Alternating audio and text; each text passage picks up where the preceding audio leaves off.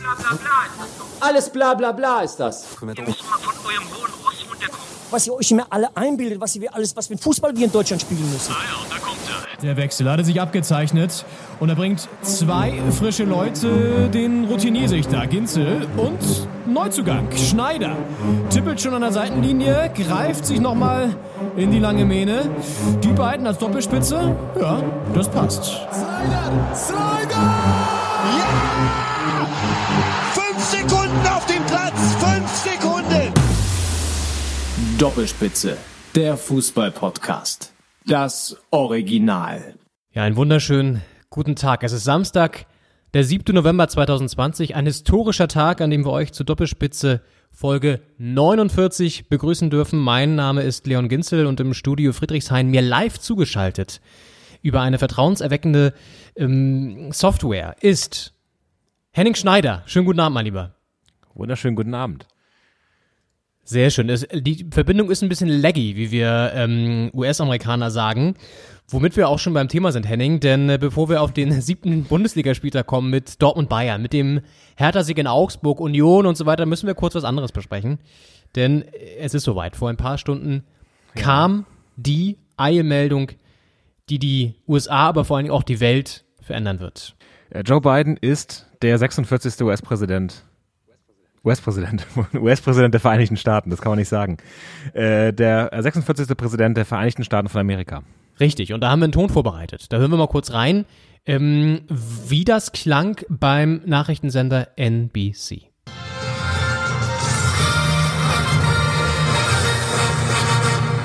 Today, Lester Holt and Savannah Guthrie in New York, the moment the entire country has been waiting for after a very close race. NBC News now projects that Joe Biden has won the Keystone State, Pennsylvania, and its 20 electoral votes. And that means we can now project that former Vice President Joe Biden has been elected President of the United States. He is President elect Joseph Robinette Biden. Ja, Joe Biden hat es geschafft. Er hat tatsächlich die Wahl gewonnen, diese Marathonwahl, muss man ja sagen. Ist jetzt President-elect of the United States of America, wird also der 46. Präsident der Vereinigten Staaten von Amerika. Donald Trump ist abgewählt nach einem tagelangen historischen Auszählmarathon wegen der Corona-Pandemie mit vielen, vielen Briefwahlstimmen, die in einigen Swing States, in Battleground States erst sehr, sehr spät ausgezählt werden konnten, in Michigan, in Wisconsin und zuletzt in Nevada und vor allen Dingen Pennsylvania. Und das waren ja dann auch die noch fehlenden Wahlmännerstimmen zu den 270 benötigten, die Joe Biden dann gewonnen hat, ähm, um diese 270 Electoral Votes zusammen zu haben. Ein wirklicher Krimi, äh, auch immer wieder unterbrochen von ja, Lügen, muss man sagen, vom noch amtierenden US-Präsidenten Donald Trump, der von einer gefälschten Wahl gesprochen hat, von einem, von einer geklauten Wahl und was da noch alles äh, aus seinem, aus seiner Twitter-Hand ähm, und aus seinem Mund so rauskam die ganzen Tage über. Ich meine, muss ich mal reinziehen, Dienstag war ja der eigentliche Wahltag, heute haben wir Samstag, das gab's bisher selten. 2000 äh, bei Bush gegen Al Gore ja auch schon, damals ja auch übrigens noch vor den Supreme Court gegangen, das Ganze. Ähm, Das könnte diesmal auch wieder wieder drohen, denn es wird in Georgia zumindest einen Recount geben, also nochmal eine Nachzählung, weil es super eng war. In anderen Staaten ähm, strebt, äh, strebt die Trump-Kampagne auch nochmal juristische Mittel an, aber es sieht insgesamt so aus, als ob das alles wirkungslos bleiben dürfte, weil der Vorsprung von beiden, auch wenn er knapp ist in vielen Staaten, dann doch deutlich genug ist. Und ich glaube, bei aller Neutralität, ich, das ist für viele Menschen gerade in Europa und natürlich in den USA ähm, sowieso, aber auch in Europa und Deutschland eine Riesenerleichterung. Auch wenn man sagen muss, dass immer noch extrem viele US-AmerikanerInnen Trump gewählt haben. Das ist natürlich jetzt nicht so, dass er irgendwie ähm, super wenig, super wenig WählerInnen nur noch hatte oder so, sondern es ist natürlich schon noch eine weiterhin ziemlich große Anzahl, die ihn da gewählt hat, aus den unterschiedlichsten Gründen. Ähm, aber das ist, äh, ja, Land ist krass gespalten und ähm, Joe Biden wird jetzt der Auftrag zukommen, diese Nation zu einen, zu heilen, ähm, die ja auch unfassbar hart von der Pandemie betroffen ist. Und heute feiern aber die beiden Anhänger in Washington, in äh, Pennsylvania auf den Straßen und da haben wir auch noch einen Ton vorbereitet. Da hören wir mal kurz rein, wie das so klang, als klar war, dass Biden das Ding geholt hat.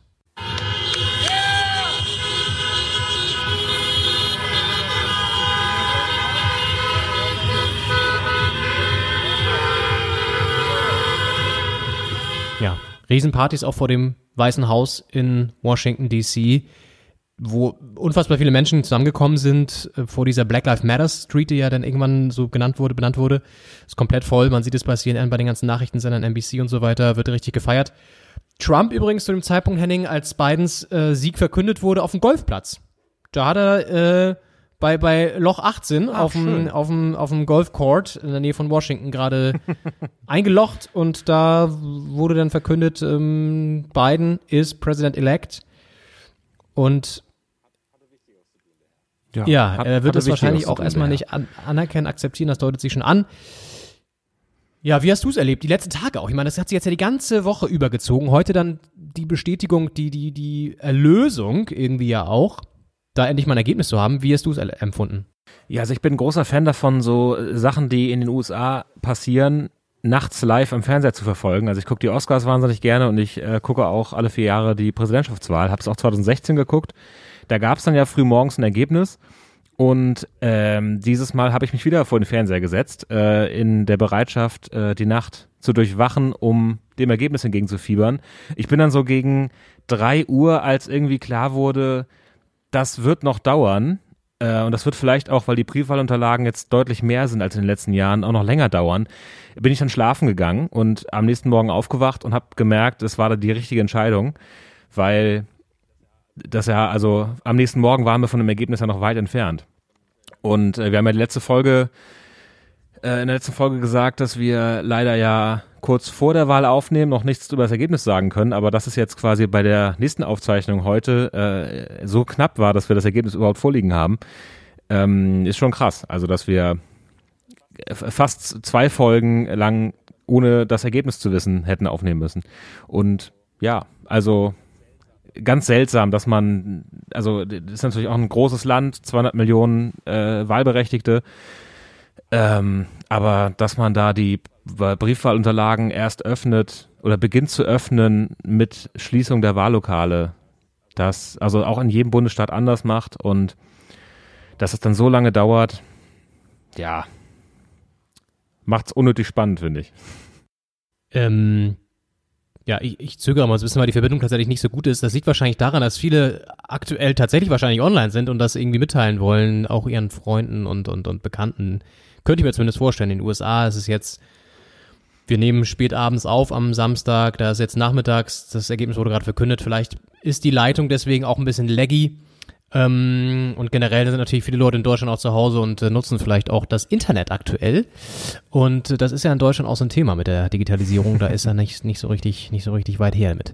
Ähm, aber mm, ja, also mir ging's ähnlich. Ich Ja. bin nicht nachts, äh, habe nicht nachts durchgemacht, sondern ich bin morgens aufgestanden, relativ früh um fünf und habe mir das dann nochmal angeguckt.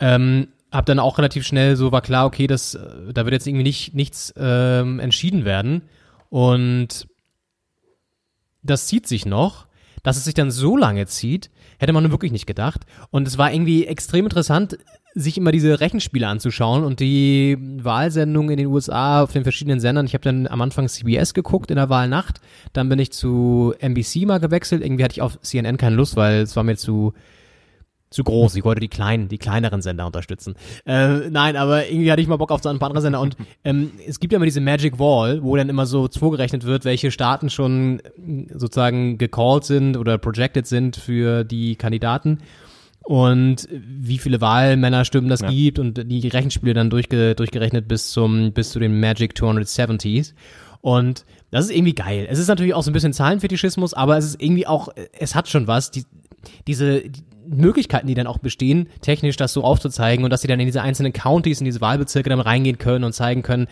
wie viele Stimmen da noch nicht ausgezählt worden sind und so. Und dann gab es teilweise wirklich Zwischenstände, wo du dachtest, Alter, ihr habt noch nicht mal 80 oder 85 Prozent von den Stimmen ausgezählt? Was macht ihr? Also was ist los bei euch?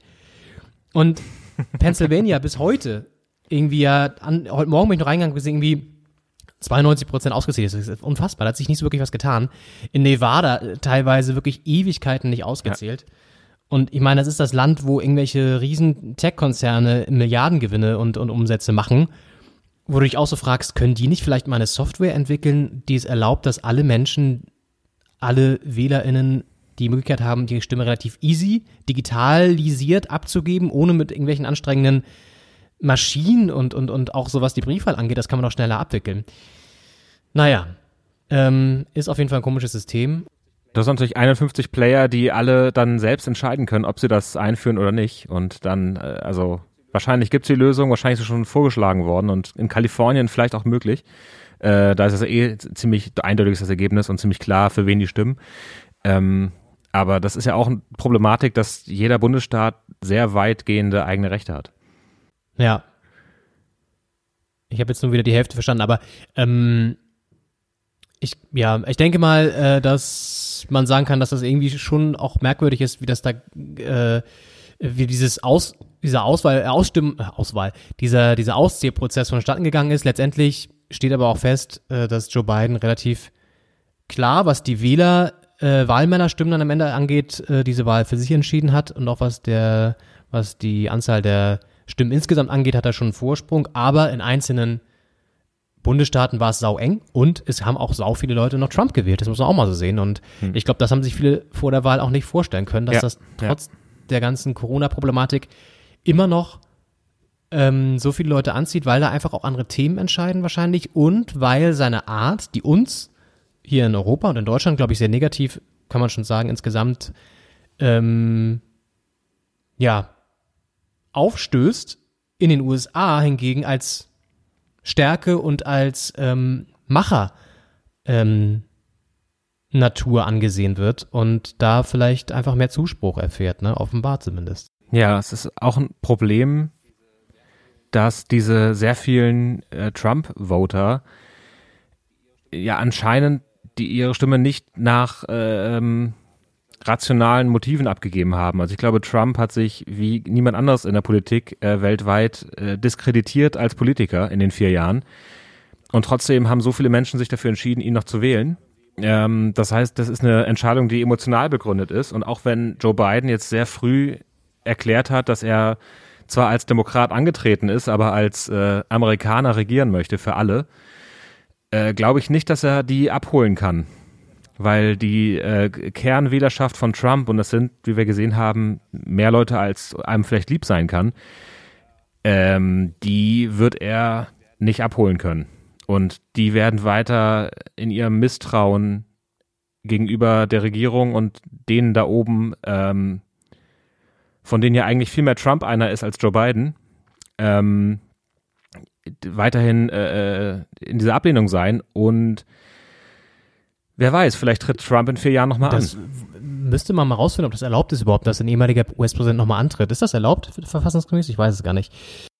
Ich weiß nicht, ob das schon jemals vorgekommen ist. Also es sind ja, also zum Beispiel Nixon ist angetreten gegen Kennedy, hat verloren ähm, und ist später nochmal Präsident geworden. Also wenn du, der war ja nicht Präsident äh, davor. Ähm, und du hast ja ein Anrecht auf zwei, zwei, zwei Amtszeiten.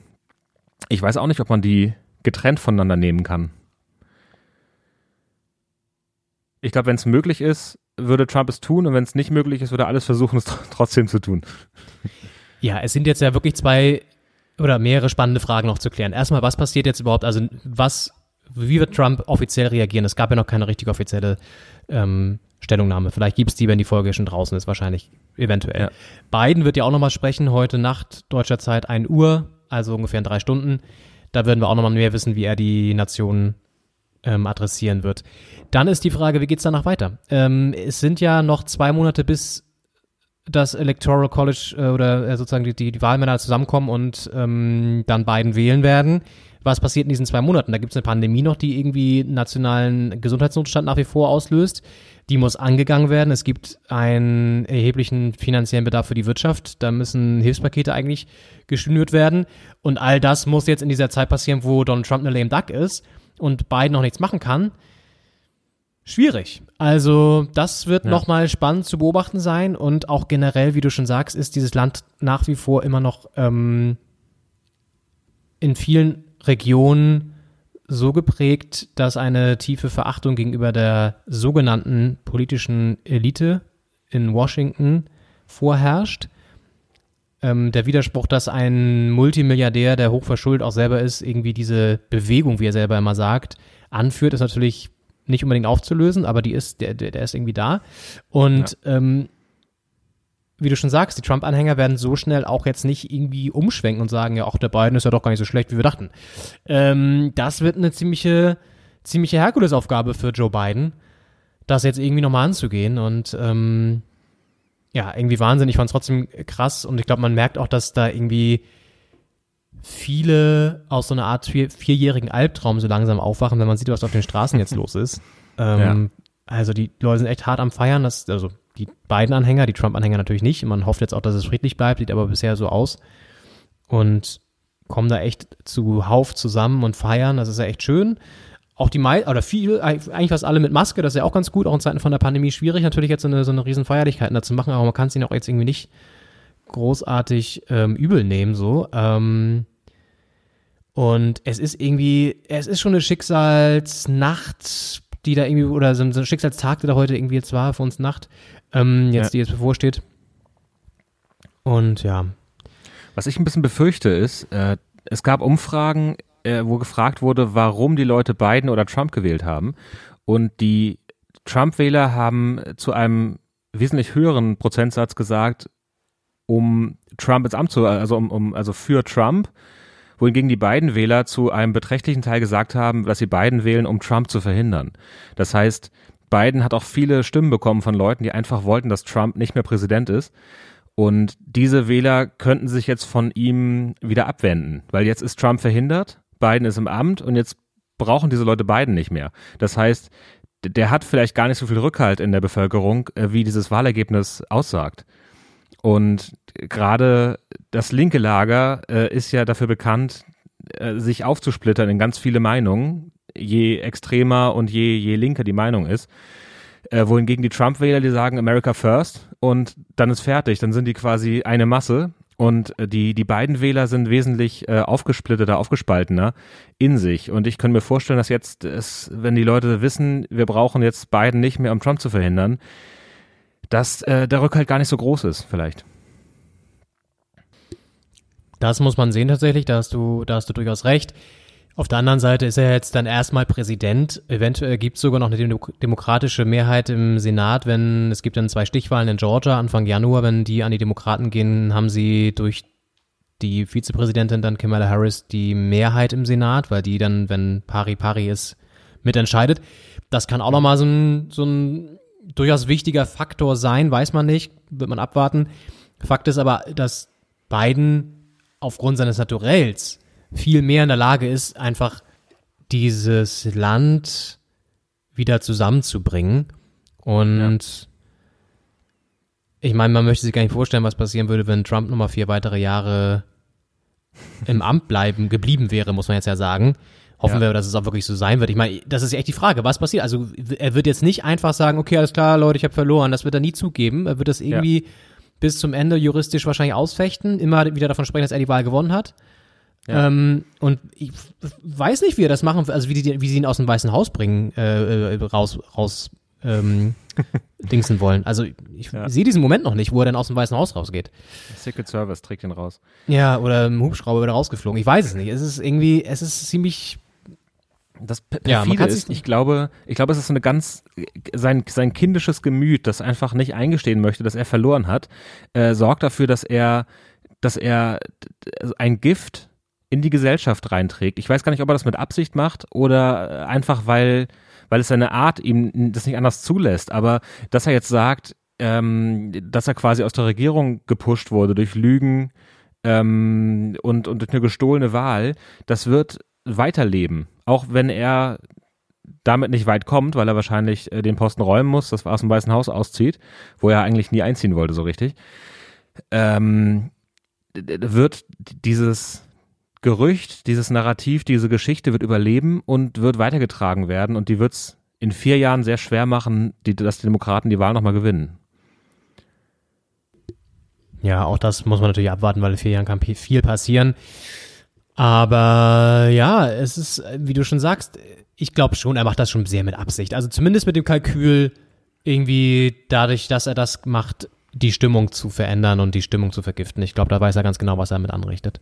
Ähm, er ja. lebt natürlich auch in einer extremen Bubble wahrscheinlich, die keinerlei Reflexion zulässt und auch keine Wahrheiten zulässt in vielen Punkten.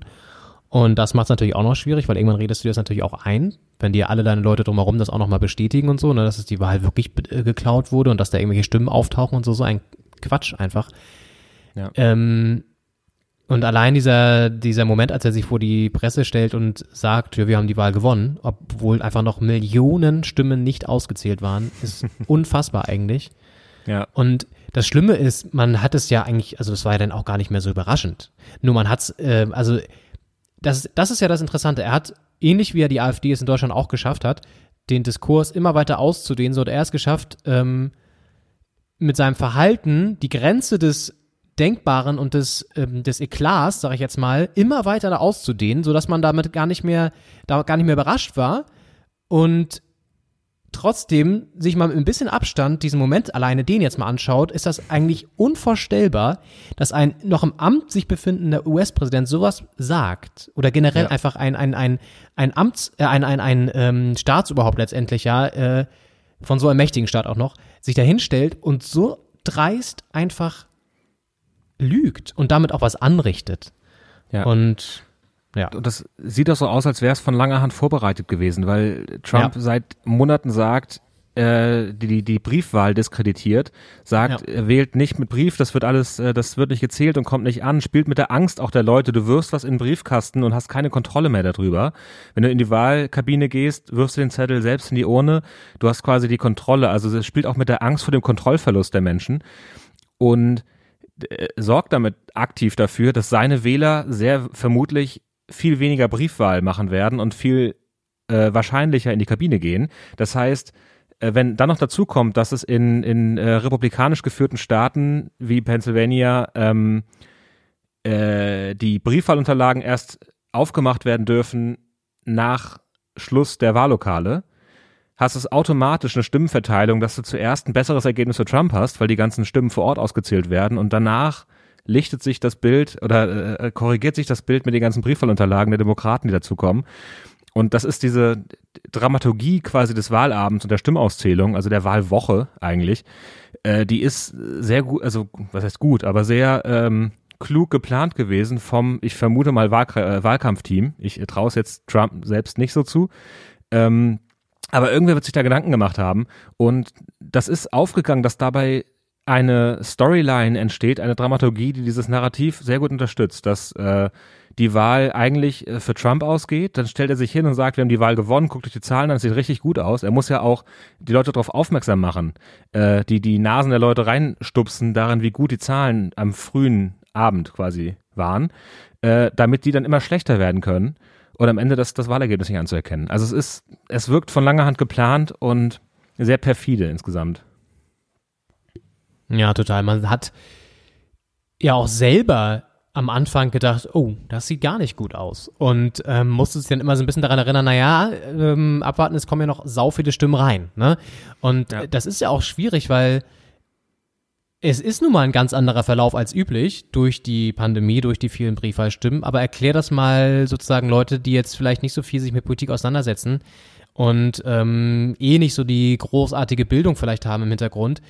Die erreicht er natürlich sehr leicht mit so einem, wie du sagst, Storyline, die er schon vorher aufbaut und die ihm natürlich total in die Karten spielt. Ne? Und ähm, es gab dann auch eine, ein Interview-Schnipsel, der kursiert ist äh, von Bernie Sanders, der genau das prophezeit hat.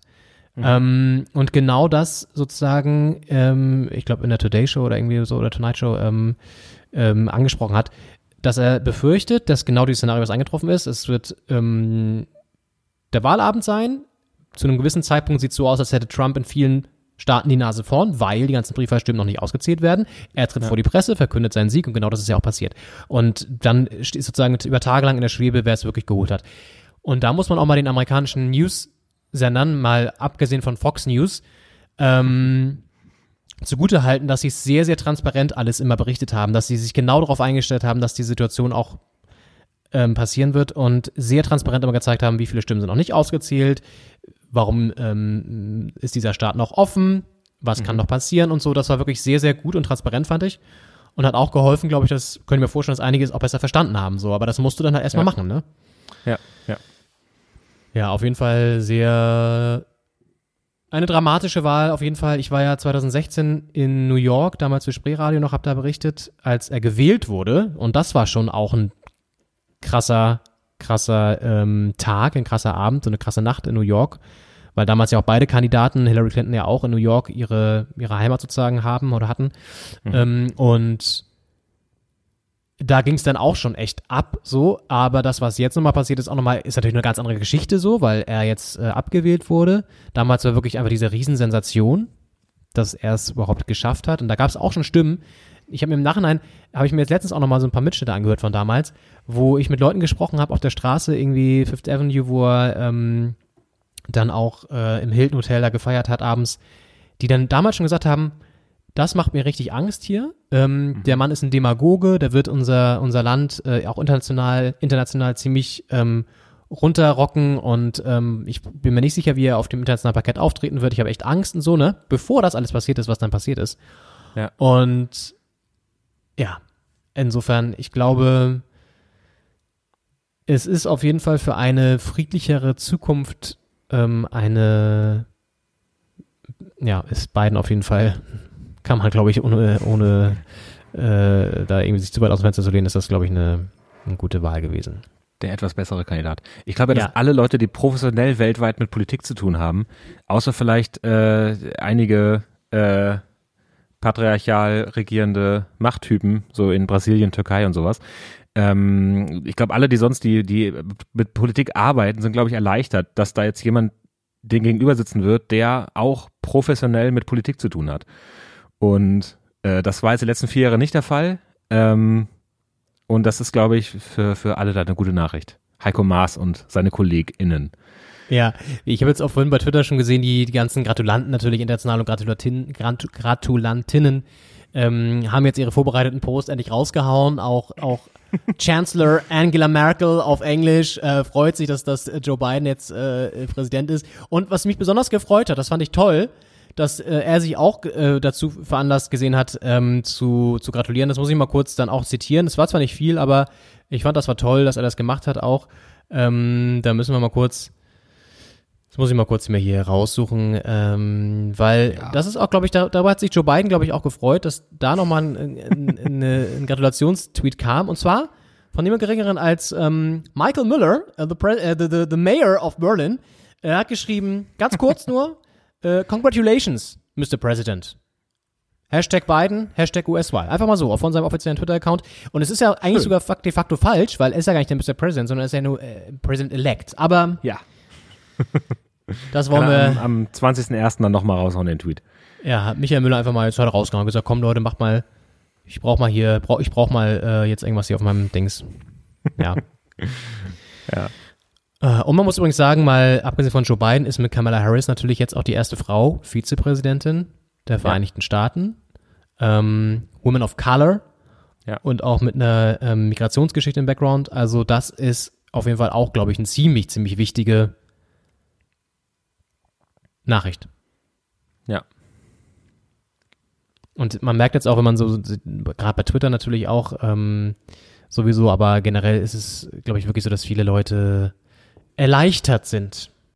Ja. Ist natürlich in den USA alles mit ein bisschen mehr Emotionen verbunden. Auch die, weiß nicht, die Sportereignisse, es ist alles immer ein bisschen größer, äh, ein bisschen ähm, emotionaler. Und so Ja. ist es auch mit der US-Wahl. Es ist ja also, in Deutschland wird es keine Autokorsos geben, wenn, wenn Friedrich Merz Bundeskanzler wird nächstes Jahr. Ja, darüber werden wir dann eh nochmal zu reden haben, ob der dann überhaupt Kandidat wird für die CDU. Aber du sagst es, everything is bigger in the US und ähm, everything is bigger in the Bundesliga when two clubs uh, are uh, heading against each other and those two are ähm, äh, niemand geringeres als Borussia Dortmund und der FC Bayern München, die heute den German Klassiker ausgespielt haben, äh, den German Classico. Äh, dann damit sind wir bei der Klassiko. ja, damit sind wir bei der Fußball-Bundesliga angelangt. Siebter Bundesligaspieltag, machen Haken dran an die US-Wahl und ähm, steigen ein in diesen durchaus auch turbulenten Bundesligaspieltag, Henning. Ja, torreich war's. Allerdings fangen wir sofort an mit dem Klassiker. Dortmund-Bayern. Die Bayern holen in einem umkämpften Spiel drei Punkte. 3 zu 2 Ja. in Dortmund. Ist die Meisterschaft entschieden, ist die Frage. Ja, das Ding ist durch. Wir kommen. Na, das Ding ist durch. Das ist jetzt hier siebter Spieltag, lass aufhören. Ja, deutscher Meister elect ist der FC Bayern jetzt. Richtig. Kann Michael Müller eigentlich gleich einen Tweet raushauen? Ja. Nee, war ein, äh, war ein wildes Spiel. Äh, ein gutes Spiel auch. Ähm, allein zweimal äh, Robert Lewandowski zurückgepfiffen äh, vom Videoschiedsrichter. Also es hätte auch noch deutlich höher ausgehen können. Ähm, ja. Mhm. Ich, also die Bayern waren ein Tick besser. Du hast es gesehen? Ich habe es gesehen. Ähm, zwei gute Ja. Mannschaften, Bayern ein Stück besser. Äh, vor allem der Spielaufbau war schneller bei den Bayern. Also es ist ja gegen einen starken Gegner schwierig, sich, sich durchzudribbeln und zu kombinieren. Und die, die Bayern haben es besser verstanden, mit einem schnellen äh, Pass, mit einem langen Ball hinten raus auch äh, gezielt auf, auf Coman oder andere ähm, in der Mitte das Spiel aufzubauen und die Dortmunder doch immer wieder zu überrumpeln. Zum Beispiel beim ersten Absetztreffer von Lewandowski war ein, war ein langer Ball hinten von Boateng, glaube ich, raus, äh, dann übers Mittelfeld und dann ziemlich schnell vorne rein mit zwei, drei Pässen. Ähm, und auch beim äh, 3-2 war das der Fall. Äh, dann der Freistoß war stark. Äh, äh, schöne Variante. Und Alaba, ausgerechnet Alaba, äh, schiebt ihn dann rein. Also er schiebt ihn rein, er ballert ihn rein, leicht abgefälscht.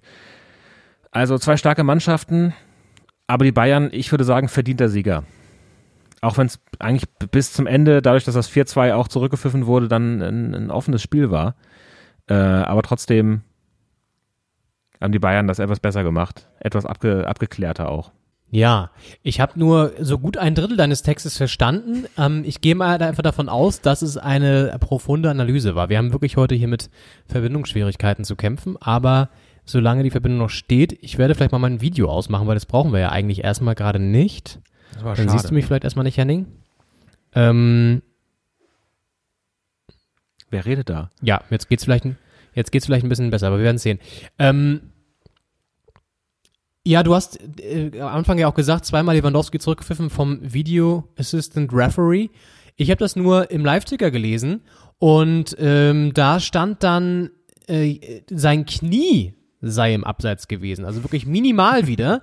Und da dachte ich dann auch schon wieder, ja, also ist auf jeden Fall toll, dass wir diese technischen Hilfsmittel mit heutzutage haben und dann auch solche Sachen zurückgepfiffen werden. Äh, ja, fand ich schon wieder so ein bisschen schwierig. Ist natürlich alles technisch wahrscheinlich korrekt gelaufen, aber macht den Fußball wieder auch mal so ein bisschen kaputt. Um mal hier so eine ganz billige Floskel zu bemühen, aber es ist ja irgendwie so. Ja, du bist ja der, der Videoschiedsrichter-Gegner hier in dem Podcast. Ähm, ja, ja, es war sehr, sehr knapp. Also, man sieht es dann immer in der Zeitlupe noch dreimal und es sieht aus wie gleiche Höhe, kann aber auch abseits sein, ganz knapp. Ähm, man muss dann, ist halt die Frage, möchte man, dass die Technik das löst für einen oder will man es mit dem Auge lösen? Und das Problem ist ja, dass, dass die Linienrichter nicht mal die Zeitlupen haben. Also die haben ja nur quasi das Echtbild in der einen Situation ohne Wiederholungsmöglichkeit. Und da ist, ist mir persönlich dann der Videoschiedsrichter lieber. Aber es ist natürlich immer ein Warten. Es war eine, ziemlich, es war eine, eine irre Totenstille im Stadion, als auf das Ergebnis des Videoschiedsrichters gewartet wurde. Äh, das war, war ganz beeindruckend, so die Stimmung. Hat wirklich niemand irgendwas geredet. Ja. Das ist das Ding, sowieso dieses Warten. Ich glaube, ähm, wenn man es schaffen würde, einen Toleranzbereich einzurechnen, zum Beispiel, dass dieses Knie irgendwie halt nicht zählt, sozusagen, ist halt, ich weiß, ich verstehe sozusagen das Dilemma. Ist mir schon klar, dass man irgendwo Grenzen ziehen muss und das ist natürlich dann bescheuert, wenn man sagen würde, ja, das Knie zählt jetzt irgendwie nicht und das andere schon. Aber, äh, ja, also, es ist halt, der Ablauf ist irgendwie so ein bisschen, diese, diese Technisierung des, des Spiels nimmt dem Ganzen total viel von, ich sag mal, der, dem, den, dem Charme, den der Fußball sonst natürlich, natürlich hat und den, den er sonst versprüht, im Optimalfall zumindest. Ja. Und macht das alles ein bisschen, ja, so zer, zer, zer, zerhackelt, so. Und, ähm, Gut, jetzt sind keine Zuschauer im Stadion, die da drunter leiden. Es leiden die Spieler, die dann irgendwie eine Trinkpause im Optimalfall noch irgendwie gönnen können. Aber es ist halt irgendwie schon merkwürdig und passt natürlich zu der generellen Entwicklung, dass es sozusagen auf jeden Fall auch aufgrund des vielen Geldes, das im Spiel ist, natürlich auch mit maximaler Sicherheit gewährleistet werden muss, dass da keine Fehler passieren. Und das ist irgendwie so ein, ja, schwieriges Ding. Aber gut. Ähm, eine andere dramatische Sache, die passiert ist, äh, Verletzung von Joshua Kimmich. Und da möchte ich mal kurz den Kicker zitieren, der auf seiner Homepage äh, kurz danach oder parallel schon zum Spiel, glaube ich, auch so einen kleinen Artikel veröffentlicht hat und da nicht gegeizt hat mit einer gewissen dramatischen Sprache. Und da wollen wir mal kurz mal reinschauen. Ich werde das mal kurz zitieren hier. Also, folgendes. Es lief die 34. Minute im Schlagerspiel in Dortmund, als sich Kimmich an der Mittellinie verschätzte und anschließend vor dem auf einem Fehler lauernden Erling Haaland retten wollte. Mit gestreckten Beinen ging der deutsche Nationalspieler in den Zweikampf und verdrehte sich unglücklich das Knie. Der Konter verpuffte. Doch Kimmich blieb im Mittelkreis liegen. Die Ärzte eilten auf den Platz. Sofort wurde das betroffene Knie mit einem Schubladentest untersucht. Ob das Kreuzband betroffen ist, wird sich zeigen. Kimmich jedenfalls kam noch auf dem Platz vor Schmerzen die Tränen. Er musste bei seiner Auswechslung von zwei Betreuern gestützt werden. Jetzt nicht falsch verstehen, ne? Das ist bestimmt dramatisch gewesen, die Verletzung und so weiter und so fort, aber ich finde diesen Text eine Spur zu dramatisch. Ich weiß nicht. verdächtig. Ja, also allein dieses, der Konter verpuffte, doch Kimmich blieb im Mittelkreis liegen. So als wäre der irgendwie so ein, so ein Kriegsopfer, das da jetzt irgendwie liegen würde, weil er irgendwie angeschossen wurde, als er versucht hat, irgendwie so die gegnerische Linie zu durchbrechen. Also das ist mir alles ein bisschen zu. Das haben wir in Deutschunterricht irgendwann mal gehabt, Kriegssprache in der journalistischen Berichterstattung. Und das kann man da teilweise ganz gut wiedererkennen. Ja, wird wahrscheinlich verfilmt bald, irgendwie von Roman Polanski vielleicht, die Szene. Ja, wahrscheinlich. Henning, vielleicht musst du dein Video auch ausmachen. Du bist immer noch ein bisschen laggy. Es ist, es ist nur ein Vorschlag hier vom, vom, vom, vom, vom Seitenrand, so wie bei den Amateuren, wo dann immer von außen reingerufen wird. Ich weiß Ja. nicht, ob das irgendwas bringt. Okay, jetzt. Äh, Man sagte aus. mir es mal. Jetzt ist es aus, jetzt bist du immer noch auf dem roten Balken. Wir werden es sehen. Ja. Naja. Es ist, Ja, ja, jetzt sehen wir- es ist natürlich traurig, wenn wir es nicht mehr sehen, aber ja. Ja. Was ist denn der Schubladentest? Ich glaube, da wird getestet, da, machen sie sozusagen die, das, äh, machen sie das, das Bein sozusagen so klapp, klapp, also so reingedrückt, rausgezogen wieder, so wie so eine Schublade du halt reinziehst, damit die sehen können, ob das Kreuzband betroffen ist im Knie. Okay. Also da würde es das Bild natürlich wahnsinnig helfen. aber ich äh, kann mir das gerade noch nicht so richtig vorstellen. Aber ich werde mich da nochmal informieren. Im, äh, Ja. im Ärzteblatt. Ja. Also das ist ähm, jetzt, genau, also Schubladentest könnte man auch denken, könnte irgendwas aus dem, aus dem Großraumbüro sein, dass man irgendwie, weiß ich nicht, äh, Das könnte bei Genial daneben, könnte das, vielleicht schicken wir das mal ein. Da kann man ja, ich glaube, 500 Euro gewinnen, wenn man an die Frage drankommt und nicht gelöst wird. Äh, können wir mal einschicken. Was ist der Schubladentest? Ja, ich glaube, das haben sie relativ schnell raus. Die sind, die sind sehr gut, was sowas angeht. Ich glaube, da hat äh, Hoeker das nach zwei, nach zwei Runden, er lässt erstmal eine Runde, lässt er verstreichen, er weiß es eigentlich schon, aber lässt erstmal eine Runde so ein bisschen so blöd rumran und dann haut er es einfach raus, weil er es weiß. Ja, okay. Der kleine Klugscheißer. Grüße, liebe Grüße. Mit einem Gastauftritt übrigens bei der Premiere auch von ähm, ZDF-Magazin Royal Stimmt, von ja. Jan Böhmermann.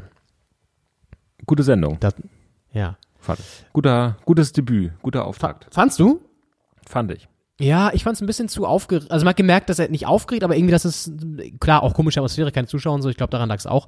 Aber ich fand das Thema gut, was er gesetzt hat und auch die Machart war okay, aber Ja. ich hätte mir ein bisschen mehr versprochen. Aber das ist vielleicht auch das Problem, wenn du so, so ein, so ein Hype aufbaust und dann abliefern musst, das sind, da sind wahrscheinlich 80% der Leute enttäuscht, danach ein bisschen zumindest. Ja, man, man selbst eingeschlossen vermutlich. Ja. Jetzt, wo wir uns nicht mehr sehen können, können wir natürlich uns auch gar nicht richtig mit den Augen verständigen, äh, wann der nächste dran ist und so. Aber gut, das ist alles hier jetzt, wir sind im Blindflug. Wir sind im Blindflug. Aber ich habe das Gefühl, es geht ein bisschen besser. Ja. Es ist, es ist wie telefonieren fast jetzt. Wenn man Ach, bei stimmt, da sieht man sich ja auch nicht. Weglässt, telefoniert man fast. Ja, meine Damen und Herren, das ist hier, wir, wir switchen zwischen den verschiedenen Kanälen und her. Gleich äh, wechseln wir einfach, wir sprechen beide einfach gleich in das Mikro weiter, machen aber komplett die Verbindung aus und kommunizieren nur über SMS. Und dann sagen wir, jetzt ist der nächste dran. Und dann Genau. sprechen wir einfach weiter und äh, versuchen uns so zu timen. Ja, und dann schneiden wir am Ende eine schöne Sendung draus. Genau. Ja, Doppelspitze der Fußball-Podcast äh, an diesem historischen Samstag, den 7. November 2020. Und wir schreiten voran zu einem anderen historischen Ereignis, das uns Hertha-Fans beschert wurde heute. Die Endlich Nebelschlacht mal wieder von ein Augsburg. Sieg. Ja, die Nebelschlacht von Augsburg. Da musst du mal kurz erzählen. Also nur kurze Information, ich habe heute kein Spiel sehen können, weil ich in den USA beschäftigt war, sozusagen gedanklich.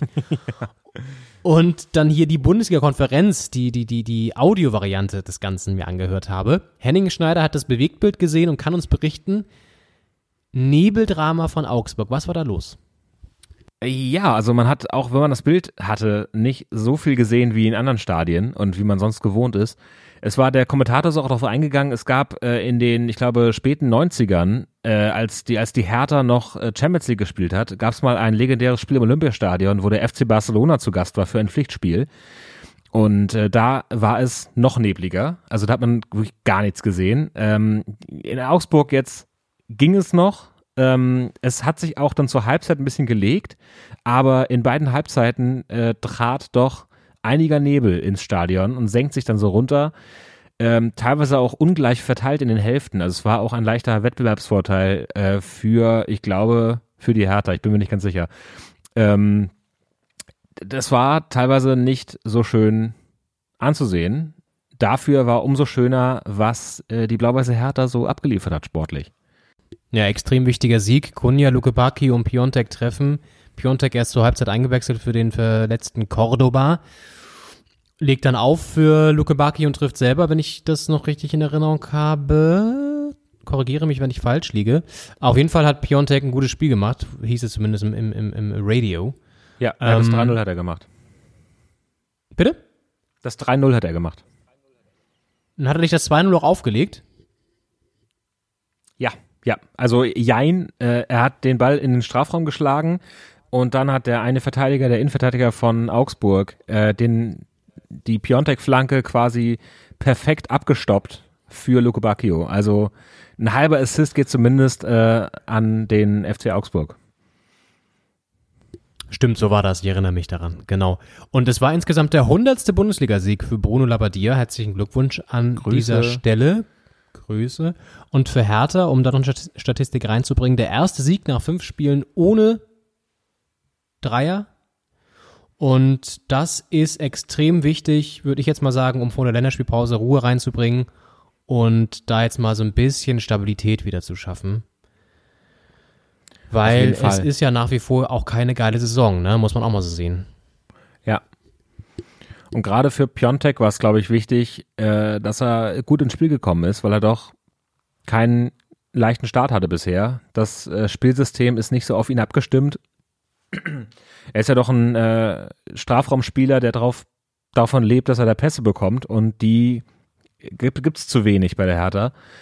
Ähm, aber jetzt hat er heute mit der Vorlage und einen Ball hat einen Pfosten geballert und einen reingemacht. Einmal Außenpfosten, einmal Innenpfosten. Und äh, das ist, äh, hat mich gefreut für den.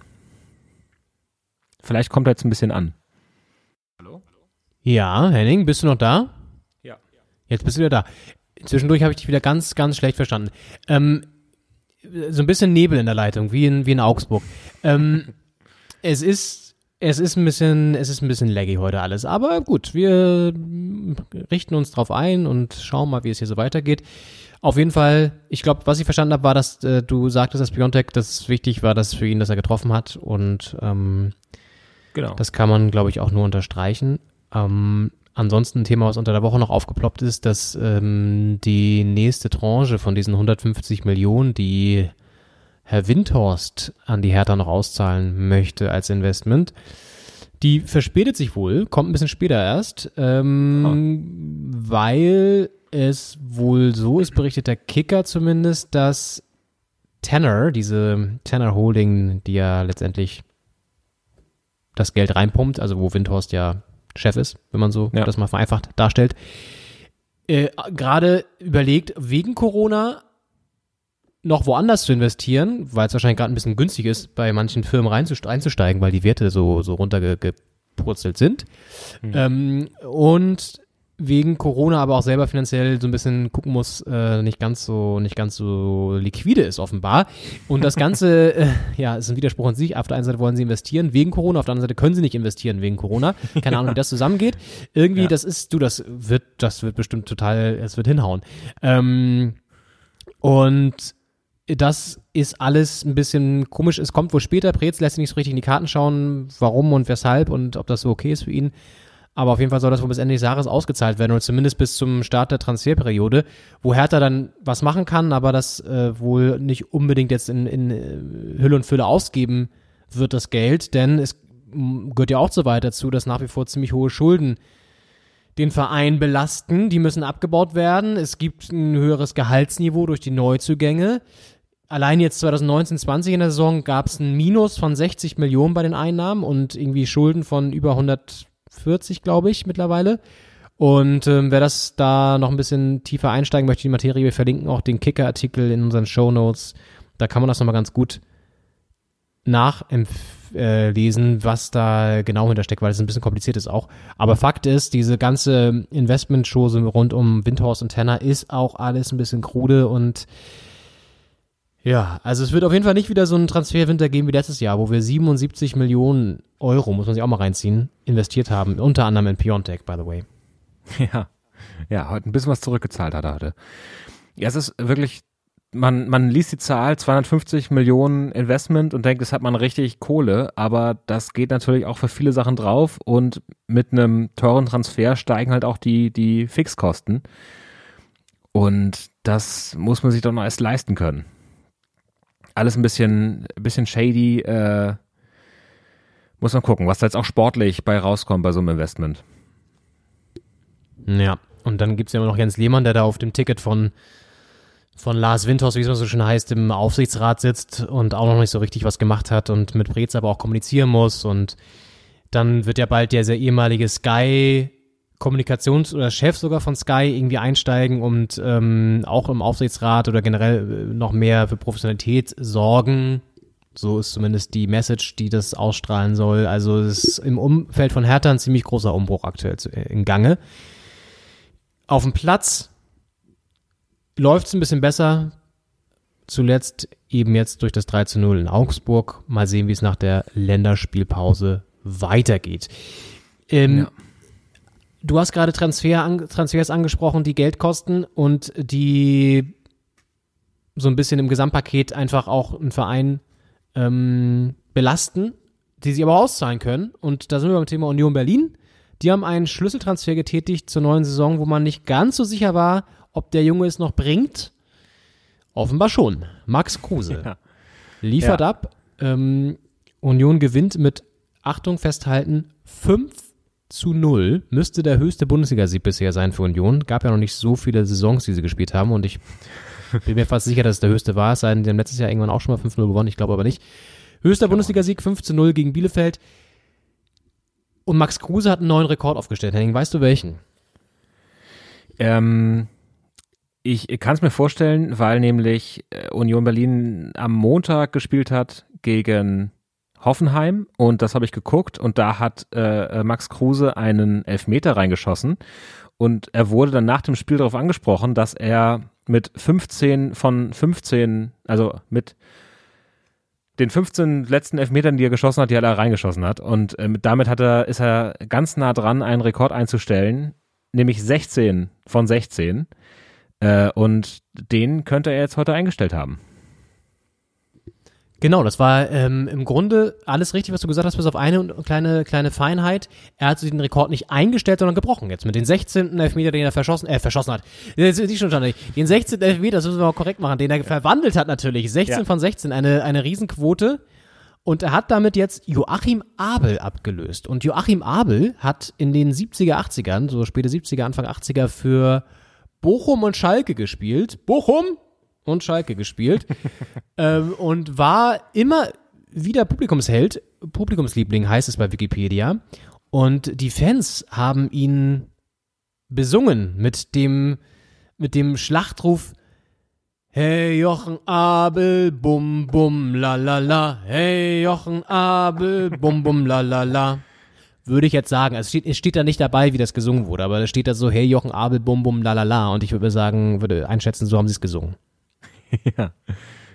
Ja, ähm, äh, Max Kruse hat sich äh, am Montag noch sehr negativ geäußert, dass irgendwie so ein Druck gemacht würde, damit er das jetzt weiß, äh, dass er beim nächsten Elfmeter einen Rekord auf dem Fuß hat. Aber anscheinend äh, lässt ihn sowas kalt. Oder er hat nicht mehr dran gedacht, vielleicht. Könnte ich mir bei ihm auch vorstellen, dass er das einfach nicht mehr, nicht mehr auf dem Schirm hatte in dem Moment. Kann ja auch helfen. Ja, auf jeden Fall muss. Kann auch helfen, aber ich glaube, der, der ist so abgezockt mittlerweile und ist jetzt bei Union richtig angekommen und die haben nochmal auch gefühlt vom Niveau her nochmal einen Sprung gemacht zur letzten Saison. Haben sich echt gezielt und gut verstärkt, mit Große eben auch, mit einem Knoche hinten in der Abwehr. Ähm, und das waren schon mal, glaube ich, zwei sehr gute Transfers. Hinten im Tor haben sie ja auch zwangsläufig, weil Ginkiewicz, äh, Ginkiewicz weg ist, haben sie jetzt Lute und ähm, Lorenz Karius ja auch, Lorenz Karius ja auch geholt. Ja. Ja. Ähm, ja, Bojan Palo noch vorne nachgelegt und so. Also die haben ziemlich schlau, glaube ich, eine Mischung wieder transferiert an Spielern zwischen jung und alt, zwischen Erfahrung und noch viel Willen. Mhm. Und das spült sie aktuell auf Tabellen, Tabellenplatz 4. Und ich glaube, dass auch nach wie vor bei Union eine große Rolle spielt, dass im Umfeld nicht so viel Unruhe herrscht wie bei der Hertha beispielsweise, dass sie mit Urs Fischer einen extrem ruhigen, guten Trainer haben, der seine Mannschaft echt ja, sehr gut einstellt und sehr, ich sag mal, basic-mäßig ein, also die Tugenden gut vermitteln kann und da auch so eine Ruhe reinbringt. Und ähm, ja, aber man muss auch sagen, bis Weihnachten kommen jetzt noch die Aufgaben. Ne? Hertha, Bayern, Dortmund, das werden die richtigen Prüfsteine. Also Hertha einfach wegen Derby, jetzt nicht unbedingt, weil sie sportlich so viel besser sind aktuell, aber weil es einfach ein Derby ist. Und Ja. Bayern und Dortmund, klar, da müssen wir nicht drüber reden. Ähm, das sind jetzt die Prüfsteine, die sie noch absolvieren müssen bis Weihnachten. Wenn sie da jetzt, sag ich mal, mit vier Punkten oder so rausgehen, dann ist das natürlich eine super Hinrunde. Wenn sie alle drei verlieren, reden wir dann auch schon wieder über was anderes. Also, Ja. Aber aktuell ein seltsames Bild auf die Tabelle. Äh, Platz 4, Union Berlin. Ist auch in England, ist auch gerade ein seltsames, seltsames Bild. Ähm, da ist nämlich Southampton auf Platz 1 und die haben einen lustigen Tweet rausgehauen. Äh, die haben nämlich einen, einen Screenshot von der Tabelle gepostet und äh, drüber geschrieben, Stop the Counting. Als kleinen äh, Seitenhieb auf die US-Wahl. Ja, da gibt's auch noch wiederum einen lustigen Tweet, ähm, der von, ich weiß nicht, was ein seriöser oder auch nicht seriöser Account das war, auf jeden Fall, äh, auch als Trump das gepostet hat, irgendwie, äh, irgendwie so bla bla, at Brazil Team oder so, also Brasilien Team, schrieb so, ja, stop the counting, um, that's what I was um, uh, voting for after the third goal Germany scored. Äh, oder irgendwie so, also als Deutschland da 7-1 gewonnen hat, dann hätten sie auch, hätten sie auch lieber nach dem dritten Tor Lieber nach dem dritten zählen. gelassen. Ja. Ja. Um das mal so ein bisschen amateurhaft hier diesen Witz noch ähm, zu zerstören am Ende mit einer Erklärung. Aber gut, äh, ja. Union, ja, ist immer schwer, solche Tweets dann zu erklären. Aber gut. Union, Tabellenplatz 4. Es läuft an der, an der alten Försterei. Äh, wobei, da- das stört mich übrigens ein bisschen an dem Bild, was bei Union mal gezeichnet wird. Das ist ja immer noch so dieses, wie bei St. Pauli ja auch ein bisschen, dieses romantisierende. Es ist ein kleiner Verein, der da irgendwie so jetzt in der Bundesliga alles aufmischt. Ja, stimmt irgendwie auch noch, aber man darf nicht vergessen, mit Adidas jetzt einen neuen Trikotsponsor-Deal abgeschlossen, der eine jede Menge Geld gebracht hat. Mit Around Town jetzt seit 2019 schon, aber trotzdem ein, Trikotsponsor, der jetzt auch nicht mehr so klein ist, sondern ein milliardendotiertes Börsenunternehmen, das irgendwelche Immobilien verwaltet. Und äh, auch in Berlin übrigens ziemlich viele Im- Immobilien im Portfolio hat, unter anderem das Hilton Hotel, unter anderem ähm, irgendwelche Einkaufszentren und so. Also, was ich sagen möchte, das ist jetzt nicht irgendwie ähm, das Startup-Unternehmen, das jetzt irgendwie so ein, so ein, so ein, so ein, so ein, so ein grünen Nachhaltigkeitslabel da irgendwie hat, sondern das ist einfach auch Business, was da gemacht wird, ne? Also, Ja, das nicht, darf man nicht jetzt losgelöst vom Kapitalismus. Ja, oder beziehungsweise von dieser generellen natürlich diesen, dem du dich, dem du dich entziehen kannst, wenn du auch da irgendwie in der Bundesliga einen, einen gewissen Erfolg haben möchtest, ne? Und ich meine, sie stemmen ja nicht, also auch ein Kruse-Transfer wird nicht günstig gewesen sein, so. Also, Ja. ja. Trotzdem ist es natürlich nochmal eine ganz andere Fanmischung auch oder eine Fan-Tradition bei Union als jetzt zum Beispiel bei, weiß nicht, Leipzig oder so. Ja. ja. Als Beispiel. Das, das Stadion, die alte Försterei ist ja selbst mit eigenen Händen aufgebaut von den Fans damals. Also, Ja. die haben schon Genau, Tradition auf während in, Köpenick und ja, während in Leipzig das, das Stadion äh, mit, mit, mit Blechdosen aufgebaut wurde. ja. Ja. Naja. Gut, zu denen kommen wir gleich noch kurz. Aber erstmal nächstes Spiel, der, ja. Abstiegskampf am siebten Spieltag. Junge, Junge. Mm. Und Und auch man fragt so, sich, Mainz Schalke, wer kann da gewinnen von zwei Teams, die nicht gewinnen können? Die Antwort ist einfach niemand, unentschieden. ja. Beide bleiben sieglos. Aber Mainz feiert immerhin den ersten Punkt. Glückwunsch. Ja. Muss noch kurz mal klatschen. ist Sieben Spiele, ein Punkt, wenn man das hochrechnet, kommt man nicht ganz auf 40. Nee, das klappt nicht so ganz. Und äh, bei wieder zweimal geführt, oder zumindest gegen Gladbach hatten sie ja damals auch einmal geführt, jetzt haben sie zweimal geführt, ähm, und Schalke dreht das noch jeweils, oder das heißt dreht das, aber gleich kann es noch ausgleichen. Ja. Ähm, was krass ist bei Schalke, sie haben jetzt in sieben Spielen sechs Elfmeter verursacht. das muss man sich auch mal reinziehen, ne? Ja, das ist hart. Also, ich weiß nicht, der erste war heute ja umstritten, ne, weil nicht ganz so eindeutig offenbar, aber mh, können froh sein, dass sie nicht sechsmal dann gegen Union gespielt haben. Ähm, wobei ich glaube, auch so waren, glaube ich, alle sechs Dinger drinne. Ja, auf jeden Fall. Ähm, hast du es gesehen noch oder hast du, du warst ja bei, bei Hertha gegen Augsburg, ne? Hast du noch irgendwie Genau, alle ja. Spiele, alle Tore gesehen oder? Nee, nee, ich habe da nichts von gesehen. Ich habe nur gesehen, dass ich äh, Brosinski verkauft habe und jetzt macht er ein Tor. Ach, das Aber- sind diese alten Communio-Leiden. Ja, ja, das ist, das ist so. Ja. Deswegen verkaufe ich verkaufe einfach gar keinen. Die Spieler spielen aber teilweise aber auch gar nicht mehr. Und ich habe aber auch keine Probleme. Also ich bin dann auch nicht in dieser Lage, dass ich das bereuen muss. Ja, ja. Es Das ist aber wirklich, ich habe ich hab, äh, Paciencia verkauft, der hat getroffen danach. Äh, ich habe Brosinski verkauft, der trifft jetzt. Das ist wirklich. Die Spieler rufen teilweise bei mir an und sagen, ey, wenn du mich hast, verkauf mich bitte. Ich könnte mal wieder ein leichtes Leistungshoch äh, gebrauchen. Ähm, manchmal tut man den Gefallen, das kann man, man kann es nicht immer machen, aber äh, ja, ach, das passiert. War ja nur ein Elfmeter. Kein, also nur drei Punkte, nicht fünf. Eben. Aber die rufen sie noch an. Ich dachte, bei mir schreiben sie nur noch mittlerweile, schreiben sie noch ein WhatsApp oder so. Bei mir rufen die gar nicht mehr an. Ja, ich habe ich Ja. hab so alte Spieler, die rufen noch an.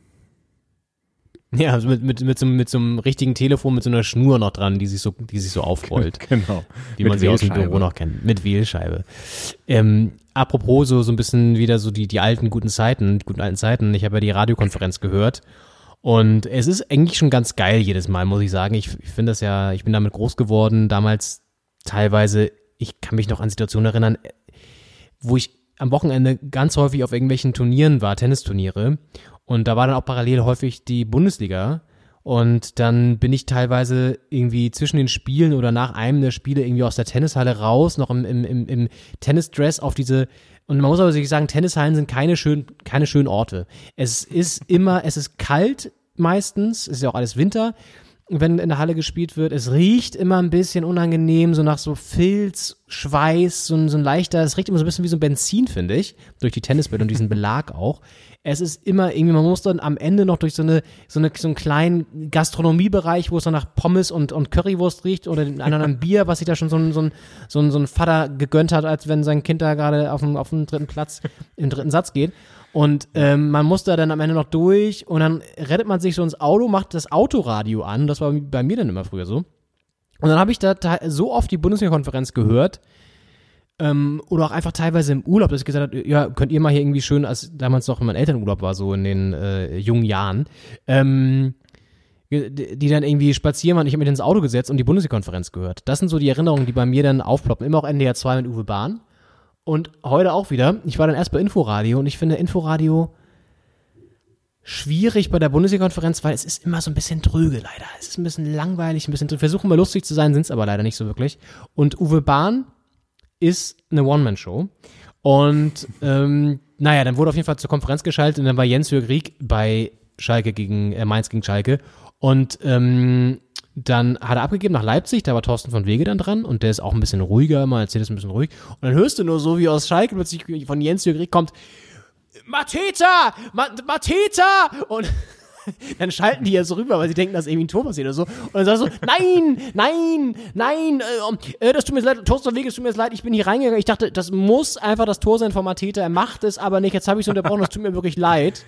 Und äh, Thorsten von Wege dann wieder so, ganz nüchtern so, ja, macht ja nichts, dadurch haben wir hier eine riesen Chance verpasst für Leipzig, aber ja. ähm, also so leicht beleidigt auch, dass er da irgendwie unterbrochen wurde. Das sind so die kleinen Szenen, die du hast in der Radiokonferenz. Ach, schön. Wie so eine WG. Ja, wirklich. Es, ist, äh, es gibt ja noch eine Julia Menz, Melzer heißt die, glaube ich. Ähm, die einzige Frau jetzt, weil, weil Sabine Töpperwien war heute nicht da. Ich glaube, ich weiß gar nicht, ob die noch macht, Sabine Töpperwien. Kann sogar sein, die macht meistens so Gladbach oder so. Die hat ja mal nicht gespielt. Gladbach oder Leverkusen macht sie. Und ähm, die ähm, wurde dann auch einfach nur beim Vornamen genannt, jetzt die, die, die, die heute ähm, in der Konferenz war. Da wird auch nicht mehr den ganzen Namen gesagt, wird auch der Vorname gesagt. Julia. Du, Julia, ähm, die hat Stuttgart gegen Frankfurt gemacht, nämlich Julia, wie sieht's denn aus Stuttgart? So, das ist das ist per Du, das ist alles, das ist alles, ja. Ja, schön. Schöne Stimmung. Ist eine schöne Das ist eine Welt, die mir völlig verschlossen ist. Ich habe das, glaube ich, noch nie im Radio gehört. Echt nicht? Krass. Ja. Das ist da hast du einiges verpasst. Ja. Bin auch nicht so ein Radiotyp. Ja, da sprichst du natürlich mit dem Richtigen hier. Aber das ist so, ergänzen wir uns ja auch, Henning. Das ist ja das Tolle. Ja. Und heute hast du ja so ein bisschen diesen Eindruck, weil wir sehen es ja nicht. Du, heute musst du in diesen Radiomodus gehen. Das stimmt, das stimmt. Das fehlt mir sehr, das Bild. Ja, mir auch. Das ist ein bisschen schade, aber ich glaube, so geht's ein bisschen besser. Wir können es gleich mal nach der Pause, wenn wir hier mit der Bundesliga durch sind, ein paar Spiele haben wir noch auf dem Zettel, können wir mal gucken, ob wir eine stabilere Verbindung hinkriegen. Ja. Wir haben ja heute übrigens noch ein Spiel vor, Henning. Du hast was vorbereitet für mich. Ich bin gespannt. Oh ja, ja. Spielen noch eine Runde. Ein alter Spieleklassiker kommt heute zurück. Ja, richtig. Und wir wollten uns ja ein bisschen an die Zeit halten. Ich sehe gerade, wir sind jetzt, wir stehen schon bei einer Stunde. Wir müssen uns also ein bisschen ranhalten. Ja. Deswegen würde ich sagen, kürzen wir die restlichen Spiele, die jetzt auch nicht so aufregend waren, ein bisschen ab. Ähm, Leipzig Freit- gegen Freiburg, genau. Go ahead. Äh, ich wollte ich wollte Freitagsspiel gerade sagen, aber Freiburg äh, Ach so. natürlich auch. Leipzig-Freiburg 3-0 Leipzig. Ähm, Habe ich also wenig von mitbekommen. Davon. Ich habe Ja. es nicht gesehen und auch nicht äh, die Tore gesehen. Ja, also Leipzig, da soll es wohl einen sehr schönen Freischuss gegeben haben von Angelino, aber letztendlich, weißt du, 8 zum 3-0. Ich, ja, ich würde jetzt nicht, ich würde jetzt nicht sagen, dass Leipzig mir relativ egal ist, aber Leipzig ist mir relativ egal. Äh, Freiburg hingegen ist in der kleinen Krise aktuell. Sieben Spiele ohne Sieg. Und das äh, ist ja schon fast wieder so ein bisschen wie immer in Freiburg. Sie sind Ja. irgendwie am Starten ganz okay, dann kommen sie in so eine Krise, dann retten sie sich in die Rückrunde, in der Rückrunde mit irgendwie einer guten Serie wieder unten raus und dann wird es am Ende Platz 10 oder so. Aber es ist auch das Sympathische an Freiburg, dass die, ich glaube, die gehen in jede Saison mit dem Ziel Klassenerhalt. Und wenn dann, wie vor ein paar Jahren ja ein paar Mal äh, ein Euroleague-Quali-Platz rauskommt, dann ist das so eine ehrliche Freude auch. Und die haben immer einen Kader, mit dem man auch in der Bundesliga gut mithalten kann, aber der nicht so danach schreit, wir müssen unbedingt Europa spielen, damit das Geld wieder reinkommt, wie zum Beispiel der Hertha-Kader diese Saison. Und das ist, finde ich, auch sympathisch. Äh, und ich finde, Freiburg ist ein Verein, mit dem ich immer sympathisiere. Ja. Und die haben auch wenigstens im Vergleich zu Union zumindest einen sympathischen Hauptsponsor, nämlich die Schwarzwaldmilch oder wie die heißen. Ja. Und da stand letztens auch bei der Pressekonferenz irgendwie, das sah richtig witzig aus, äh, vor Christian Streich einfach mal so fünf, sechs Produkte von denen so aufgereiht. Irgendwelche verschiedenen Milchvarianten oder so. Und äh, ja, genau, so ein Joghurt, den du aufmachst, so während der PK und hat er ein bisschen gelöffelt dann noch. Ähm, also Freiburg ähm, irgendwie sympathisch. Da war ich übrigens mal auch dazu eine kleine Anekdote nur. Vor tausend Jahren ähm, war das eine Veranstaltung von der Jungpresse Baden-Württemberg. Haben die eingeladen, dass man hinter die Kulissen schauen durfte ähm, beim FC Freiburg. Und dann äh, war ich mit ähm, unserem guten Freund Torben aus Flensburg damals da. Bin Grüße. irgendwie diese Grüße, bin damals diese echt lange Strecke von Berlin runtergeballert. Er aus Ruhrpott, wo er da wohnt, äh, runtergeballert nach Freiburg. Wir haben uns da getroffen und sind dann echt zu dieser Veranstaltung gegangen. Das war echt ganz interessant, weil ähm, du konntest dann die Kulissen schauen. Wir waren, da- waren im Presseraum. Wir haben uns so ein bisschen mit dem Pressesprecher unterhalten. Es ging so um Pressearbeit hauptsächlich. und waren dann da bei der, bei der Anlage vom, vom SC Freiburg und so. Und das war echt ganz cool. Also es war, wann war das? Das muss so 2010 oder so gewesen sein, 2011, also echt schon Ewigkeiten her. Ähm, und das war so meine Erinnerung an Freiburg, die jetzt leider in einer kleinen Krise stecken. Ich war noch nie in Freiburg. Ist eine sehr schöne Stadt, sagt man ja immer, aber ist wirklich schön. Ja. Auch wettermäßig, das sind ja die meisten Sonnenstunden in Deutschland pro Jahr und muss wunderschön sein mit diesen kleinen Flüsschen, wo man, glaube ich, nicht reintreten darf, weil sonst hat man Pech oder man heiratet jemanden aus Freiburg oder, oder beides. Nein, das wäre ein großes Glück. Ähm, da gibt es, glaube ich, äh, viele Mythen. Das ist, glaube ich, da auch so Schwarzwald, das ist, glaube ich, auch eine mythische Ecke mit so Zwergen, so ein bisschen wie Island. Das Island Deutschlands, nur halt mit mehr Sonnenstunden. Ja. Bist du noch da? Ich bin noch da. Ja. Bist du noch da? Ähm, ich habe nur verstanden, Freiburg, das, das Island Deutschlands. ja. Weil es auch so mythisch ist mit den, mit den, äh, mit den Elfen und Zwergen. Auf Island gibt's ja so ein, da darfst du keine Straße bauen, ohne vorher, dass da jemand vom Amt kommt, der guckt, ob da Elfen wohnen in den Bäumen. Und wenn, dann müssen die umgesiedelt werden oder die Straße wird nicht gebaut. Tatsächlich. Und da ist also die, die mythische Welt ist ja sehr mit der, mit der Welt der, der Ämter verbunden und äh, ich stelle mir den Schwarzwald ähnlich vor. Ist ja auch eine weirde Kombination. Ähm, Elfen und dann so, ein- so ein dröges Amt, so ein, so ein, so ein dröger Amtsvorsteher, der da so ankommt mit so einer, mit so, mit so einem Klemmbrett und er so, so dokumentiert, ob da wirklich so Elfen wohnen. Ja. Das ist. Äh, Und weißt du, wer in Freiburg der, die, die, die Hauptelfe ist oder der, der, ähm, der größte, die größte mystische Gestalt dort, die da mal so rumgeistert? nee. Es ist der immer noch amtierende Bundestrainer Joachim Löw, der ja auch in Freiburg wohnt. Stimmt. Ist ja, glaube ich, der Rekordtorschütze vom SC Freiburg. Das kann sehr gut sein. Der wohnt ja auch da noch und ist wohl auch ein gern gesehener Gast sowieso überall in Freiburg. Ja. Und ähm, schlürft da sein Espresso ganz gerne. Aber Freiburg, wie gesagt, wirklich schöne Stadt. Die haben so kleine, hast du es auch erzählt? Ich weiß nicht, ich habe es vorhin, da warst du kurz weg. Die haben so kleine Flussläufe in der Innenstadt. Ja. Ja. Ja, genau, das hast du erzählt, ne? Und wenn man da Ja, dann muss ich das ja mal, nicht nochmal erzählen. ist das nicht was, wenn man da reintritt? Dass man. Dass Ach, das hast du reintreten- Das hast du erzählt. Ich weiß es nicht. Ich bin nicht reingetreten. Ich kann es nicht. Ah. Ja. Ich, ich glaube, dann entweder heiratet man jemanden aus Freiburg oder irgendwas anderes oder man muss nochmal wiederkommen oder so. Es haben ja viele Städte. In, in Bremen zum Beispiel gibt es diese Figur der Stadtmusikanten ähm, da vor dem Rathaus. Mhm. Ja. Und wenn man da dran reibt, äh, dann kommt man nochmal wieder nach Bremen. Glaube ich. Spektakulär. Was ist der Pendant da dazu? In, Als Kind mal davor und habe da dran gerieben und ich war äh, letztes Jahr in Bremen nochmal. Das ist also wahr geworden. True Story. True Story, I, I, I tell you. ähm, ja, spektakulär. Gut, gehen wir kurz noch schnell zwei Spiele durch, die von der Brisanz her etwas weniger so, ich sag mal, aufwühlend waren. Stuttgart-Frankfurt 2-2, Stuttgart weiterhin mit einem guten Saisonstart. Ja. Als Und- Aufsteiger äh, super. Haben halt ein 2 zu 0 hergegeben. Das Ja. ist ein bisschen äh, traurig äh, für, die, für die Stuttgarter. Äh, Frankfurt äh, sich nochmal rangekämpft, den Ausgleich noch geschafft. Bisschen wie Mainz. Mhm. So, Mainz auch 2-0 geführt.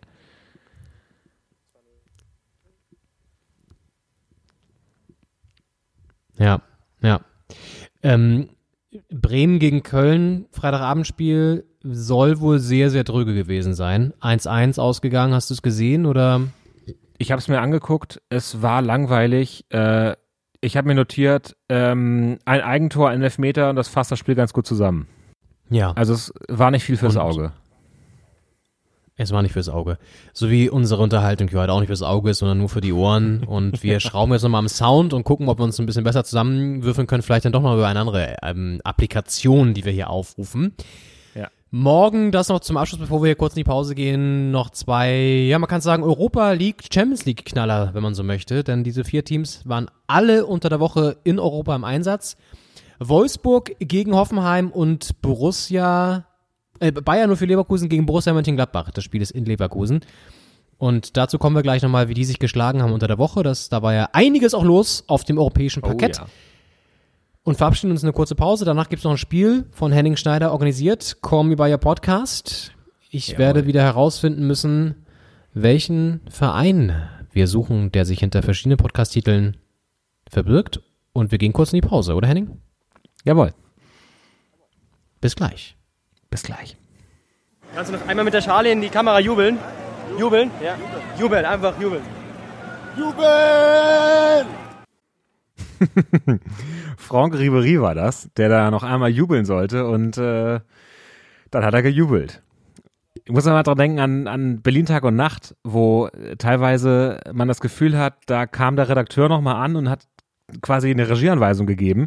Hat gesagt, okay, du bist jetzt, du bist traurig und wütend, auch ein bisschen verzweifelt und du lässt dir das jetzt nicht länger bieten. Denk, denk, denk da dran, wenn du deinen Text gleich sagst, ne? Denk da dran. und dann äh, läuft die Kamera und dann äh, sag ich, ja, ich bin, ich bin verzweifelt, ich bin traurig und auch ein bisschen wütend und ich lasse mir das jetzt nicht länger bieten. Und es ist man hat das Gefühl, der Text ist eins zu eins die Regieanweisung und so war das jetzt bei, bei Ribéry mit dem Jubel auch. Ja, so ist das nun mal, Henning. Da musst du aufpassen, dass du jetzt nicht hier weggecastet wirst noch, weil das war schon wieder eine sehr überzeugende, sehr überzeugende Darstellung von dir. ähm, ja. Ja. es ist auf jeden Fall ein legendärer, legendärer O-Ton da von Franck äh, Ribery, wie ja Uli Hoeneß immer gesagt hat, Ribery. Und damit herzlich willkommen zurück zur zweiten Halbzeit sozusagen hier bei Doppelspitze der Fußball-Podcast Folge 49. Und wir blicken mal kurz Ja. zurück auf die Woche und da habe ich gerade eben vor der Pause was Falsches behauptet. Ich habe gesagt, Wolfsburg hat auch international gespielt. Das stimmt natürlich gar nicht.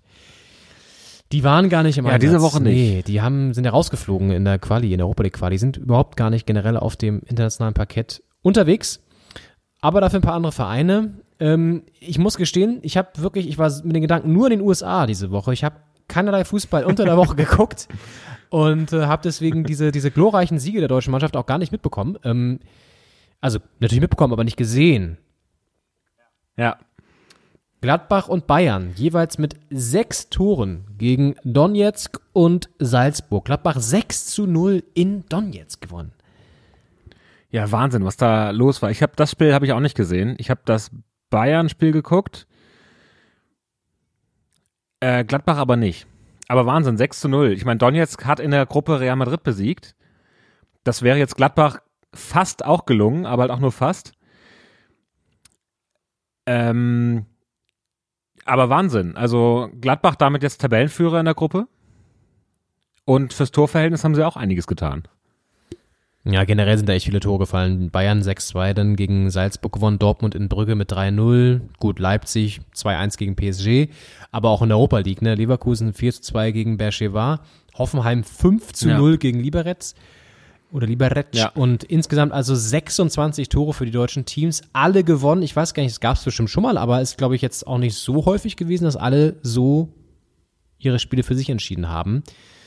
War eine gute Woche für die deutschen Teams auf dem europäischen Parkett. Auf jeden Fall. Die Bayern halt ein bisschen zu hoch. Also es ist dann, die letzten drei Tore waren dann noch ganz schön äh, on the top, quasi obendrauf, aber trotzdem eine starke Leistung. Ja, mei, das ist natürlich, die nehmen wir die, die Tore nehmen wir mit. Ja, die, die, nehmen, die nehmen wir mit.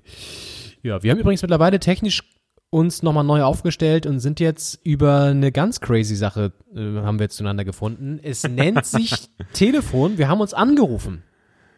Ja. Wir haben gedacht, wenn wir bei der Videotelefonie ohne Video, dann können wir auch telefonieren. Und das haben wir jetzt einfach gemacht. Ganz klassisch und äh, ist besser. Besser als vorher auf jeden Fall. Ja, wir hören uns und sehen uns natürlich nach wie vor nicht, aber dadurch, dass ich ungefähr weiß, wie es bei Henning zu Hause aussieht, kann ich mir das vorstellen. Und ich habe eine, eine blühende Fantasie, insofern läuft das ganz gut. Ja, wir haben ja noch ein Sehr kleines schön. Spiel vorbereitet, dazu kommen wir gleich. Vorher nochmal der kleine Seitenblick in die zweite Liga. Da steht am Montag, also übermorgen, wir nehmen am Samstagabend auf, Spitzenspiel an. Kiel gegen den Hamburger Sportverein, auch ein Nordderby. Die Störche gegen den Dino.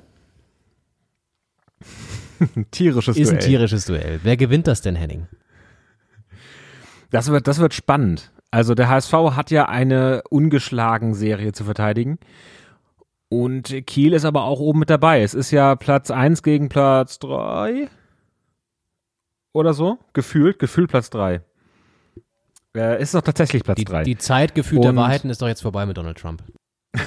Das stimmt, jetzt kommen wieder Fakten.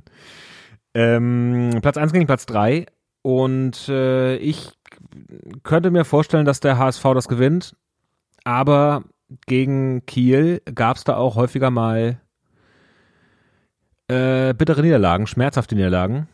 Aber ich sehe den HSV vorne. Wie sieht's bei dir aus? Mm, Ich glaube, das wird ein torreiches Duell, so ähnlich wie die in der, in, in der Europa-Woche, nenne ich es jetzt mal, abgelaufenen Spiele. Das wird ein 2-2, glaube ich. Terodde macht wieder mal ein Türchen. Aber ja, apropos gefühlte Wahrheiten und US-Präsident Trump, äh, er hat jetzt gerade eben nochmal, ich war kurz, kurz bei Twitter drin, er hat jetzt nochmal neu was rausgehauen und äh, einen ganzen Tweet wirklich komplett in Großbuchstaben. Das macht er ja wirklich nur, wenn er wirklich sehr erbost ist. Und äh, er schreibt irgendwie, ja, äh, bla bla bla, 71 legale Stimmen, so viele hat noch nie ein US-Präsident, äh, der noch im Amt ist, sozusagen geholt und so. Und äh, ja, es ist die gleiche alte Leier und er hat es, glaube ich, immer noch nicht so richtig kapiert. Und das wird wahrscheinlich auch noch ein bisschen andauern. Und es ist ja auch, muss man dazu mal sagen, sein gutes Recht in den Staaten wo es eng ist, nachziehen zu lassen, solange das irgendwie gerichtlich sozusagen auch äh, einwandfrei dann äh, auf den Weg geht und so. Aber es wird ihm nicht so viel bringen, weil Fakt ist einfach, dass es genügend Stimmen sozusagen für beiden mehr gibt. Selbst wenn nochmal nachgezählt werden sollte und da einzelne Stimmen sozusagen irgendwie falsch gezählt wurden, es werden nie irgendwie 30, 40.000 oder teilweise ist der Abstand ja noch größer, ähm, Stimmen dann plötzlich Ja. für ihn, also für Trump dann gewertet werden. Ja. Ich denke auch, das äh, wird nichts bringen, außer dass er, je länger er das noch hinzieht, äh, quasi seinen ähm, Nachruhm in der Bevölkerung, in gewissen Teilen der Bevölkerung noch äh, ausbauen kann. Dass die Leute immer mehr Leute oder noch mehr Leute vielleicht äh, äh, zweifeln oder, oder anfangen zu glauben, dass da irgendwas gefaked war und dass die nächsten Jahre weiterhin schwierig bleiben könnte mit der Bevölkerung und mit Demonstrationen und sowas. Ja, das meinte auch irgendeine äh, Analystin bei NBC, glaube ich, ist, äh, nach dem Motto, es darf halt eigentlich, oder es wäre für Biden schwierig, wenn er jetzt vier Jahre lang mit einem Schattenpräsidenten Trump zu kämpfen hätte, sozusagen. Also der dann immer noch da Ja. rumgeistert und stunk macht, so, ne? Ja. Ich kann mir auch ehrlich gesagt, kannst du dir vorstellen jetzt sozusagen, wie das abläuft, dass er dann, er kann ja, also gefühlt kann ein Trump ja auch nicht ohne die Öffentlichkeit überleben, ohne die Attention über Social Media, über Kameras und so weiter. Ich kann mir überhaupt nicht vorstellen, wie er jetzt plötzlich in der Versenkung verschwindet. Wie soll das ablaufen? Das wird doch nicht, this will not happen. Ja, ich bin auch gespannt, wie sich sein Twitter-Follower-Stand entwickeln wird. Also er hat ja doch wahrscheinlich einiges dazu gewonnen, weil die Amtsgeschäfte da jetzt drüber liefen. Und also zumindest, ähm, also äh, professionelle Follower könnten ihm jetzt ja wieder entfolgen. Und wenn er jetzt äh, da eine große Einbuße hätte, würde ihn glaube ich, hart treffen. Und ich, ich fürchte auch so ein bisschen, der ist ja auch Geschäftsmann und genauso wie man irgendwie vom aus dem mittleren Management irgendwann mal in den, in den Vorstand aufsteigen möchte, hat er jetzt, glaube ich, das Gefühl, dass er aus dem geschäftlichen Vorstand in den, ins Präsidialamt so beruflich aufgestiegen ist. Und da ist er jetzt quasi wieder rausgewählt worden und ich kann es mir nicht anders vorstellen, als dass er da wieder hin will. Ich glaube, der wird in vier Jahren seine zweite Amtszeit anstreben. Abwarten. Vielleicht hat er bis dahin ja auch irgendwie, keine Ahnung, eine tolle neue Geschäftsidee entwickelt oder eine, TV-Show, eine TV-Show bekommen oder so. Es, ich meine, Ja. es ist ja auch so, alle anderen ehemaligen US-Präsidenten sind ja mehr oder weniger jetzt irgendwie so ganz normal im Ruhestand und, und chillen da und lassen nicht so wirklich von sich hören. Ich meine, hast du irgendwas von George W. Bush gehört in letzter Zeit? Wenig. Von Obama jetzt im Wahlkampf wieder mehr, klar. Und ähm, Ja. generell auch so, so sagen. Aber so von den älteren Präsidenten hört man ja relativ wenig, aber ich kann mir nicht vorstellen, dass du von Trump irgendwie nichts mehr hörst oder so. Oder halt Ja. er wird schon noch sehr laut und sehr aktiv sein. Ähm, fragt sich halt auch, auch wie die Partei, also die Republikaner sich neu aufstellen werden oder eben nicht neu aufstellen werden. Ne? Ah, das, Das sind stimmt. offene Fragen, die wir, die wir zu klären wissen, vielleicht, in, die irgendwann geklärt sind, äh, dann im Laufe der nächsten Jahre. Wir werden es sehen. Ähm, Wir, wir bleiben dran auf jeden wir Fall. bleiben dran. Wir haken da für euch nach, denn wir sind Doppelspitze der Fußball-Podcast. Ähm, der Podcast, der auch mal über den Tellerrand schaut, ja, auch mal politische Themen einfängt und ähm, auch Stories wie diese hier Erzgebirge Aue will sie dann holen, Henning. Hast du das gehört? Habe ich nicht gehört. Knaller Story. Es ist tatsächlich so, Erzgebirge Aue will sie dann nach ähm, Sachsen ist es ja, ähm, transferieren. Ja, den, den sie dann oder äh, einen, der so Und da stellst du die richtige Frage. Es ist schon ein Sprössling aus dem Sidan-Hause, aber es ist der älteste Sohn Na. von Sinedin Sidan. Auch nicht äh, der, ich glaube, sein jüngster Sohn oder anderer Sohn spielt ja bei Real auch sogar. Und der älteste, der älteste Zögling, ähm, den Aue jetzt holen möchte, der hat bei ähm, einem unterklassigen Verein gespielt. Gott, oh Gott. Ähm, und auf jeden Fall ist er, glaube ich, jetzt vereinslos. Aber das fand ich so geil an der Geschichte. Es gibt wirklich Transfergespräche. Ähm, wegen Corona hat das aber alles irgendwie ein bisschen verzögert und so. Jetzt soll er wohl im Winter kommen. Stand auch im Kicker, also durchaus seriöse Quelle. Ähm, und das, äh, das, das, die Begründung war auch von Seiten des Beraters von, von dem, von dem Sidan, er will weg aus Madrid. da fragt man sich, was zieht ein Menschen von Madrid nach Aue? Also haben die ihm gesagt, was, was, was einen Aue erwartet? Also, weiß ich nicht. Ist jetzt. Ja. Ja, also ich meine, ja, Erzgebirge Aue, die machen natürlich mit dem, mit dem Namen auch keinen Hehl draus. Wo das liegt. Nee, da ist die, da ist die Nummer eigentlich klar. Ich, also, ich meine, gut, jetzt mit Corona kannst du ja auch wahrscheinlich in Madrid nicht so viel machen. Da hat er sich vielleicht gedacht, ja, mein Gott, ob ich jetzt hier nicht in die Kneipe gehe oder in, in Aue nicht in die Kneipe gehe, ist dann auch egal. Ist vielleicht besser, wenn es nicht so viele Kneipen gibt, in die man theoretisch gehen könnte, wenn dieses blöde Virus nicht da wäre. Äh, vielleicht kein schlechter Move, da jetzt hinzuziehen. Ja, und Lie liebe Grüße nach Aue. liebe Grüße nach Aue, ist ein toller Verein, eine tolle Stadt bestimmt auch. Ähm, die Pfeilchen. Aber ähm, es ist, fand ich schon eine witzige Meldung, einfach generell auch so klar, sie dann, der Name ist natürlich so auch äh, ein Hörer, aber auch einfach diese Begründung, er will weg aus Madrid. Ja, da, aber da, doch nicht nach Aue dann, also naja, naja, wir werden das auch, das werden wir weiter verfolgen. Und genauso wie das morgige Spitzenspiel, was ja eigentlich gar kein richtiges Spitzenspiel mehr ist in der Premier League, weil Man City gar nicht so gut spielt. Das stimmt. Ja. Aber trotzdem natürlich. Liverpool Ja. kriegt eine Mannschaft aus dem Tabellenmittelfeld vorgesetzt. Äh, berichtenswert nur, weil sie Manchester City heißt. Ja, ich nehme an, du wirst es dir trotzdem anschauen. Ich denke schon. D- wann findet das denn statt, uhrzeitmäßig? Ich glaube, ähm, am Nachmittag, Henning. Also ich weiß nicht, vielleicht bist du da schon wach. Es hängt davon ab, wie du jetzt auch die Nacht verbringst. Ja. Natürlich sehr ruhig wegen Lockdown.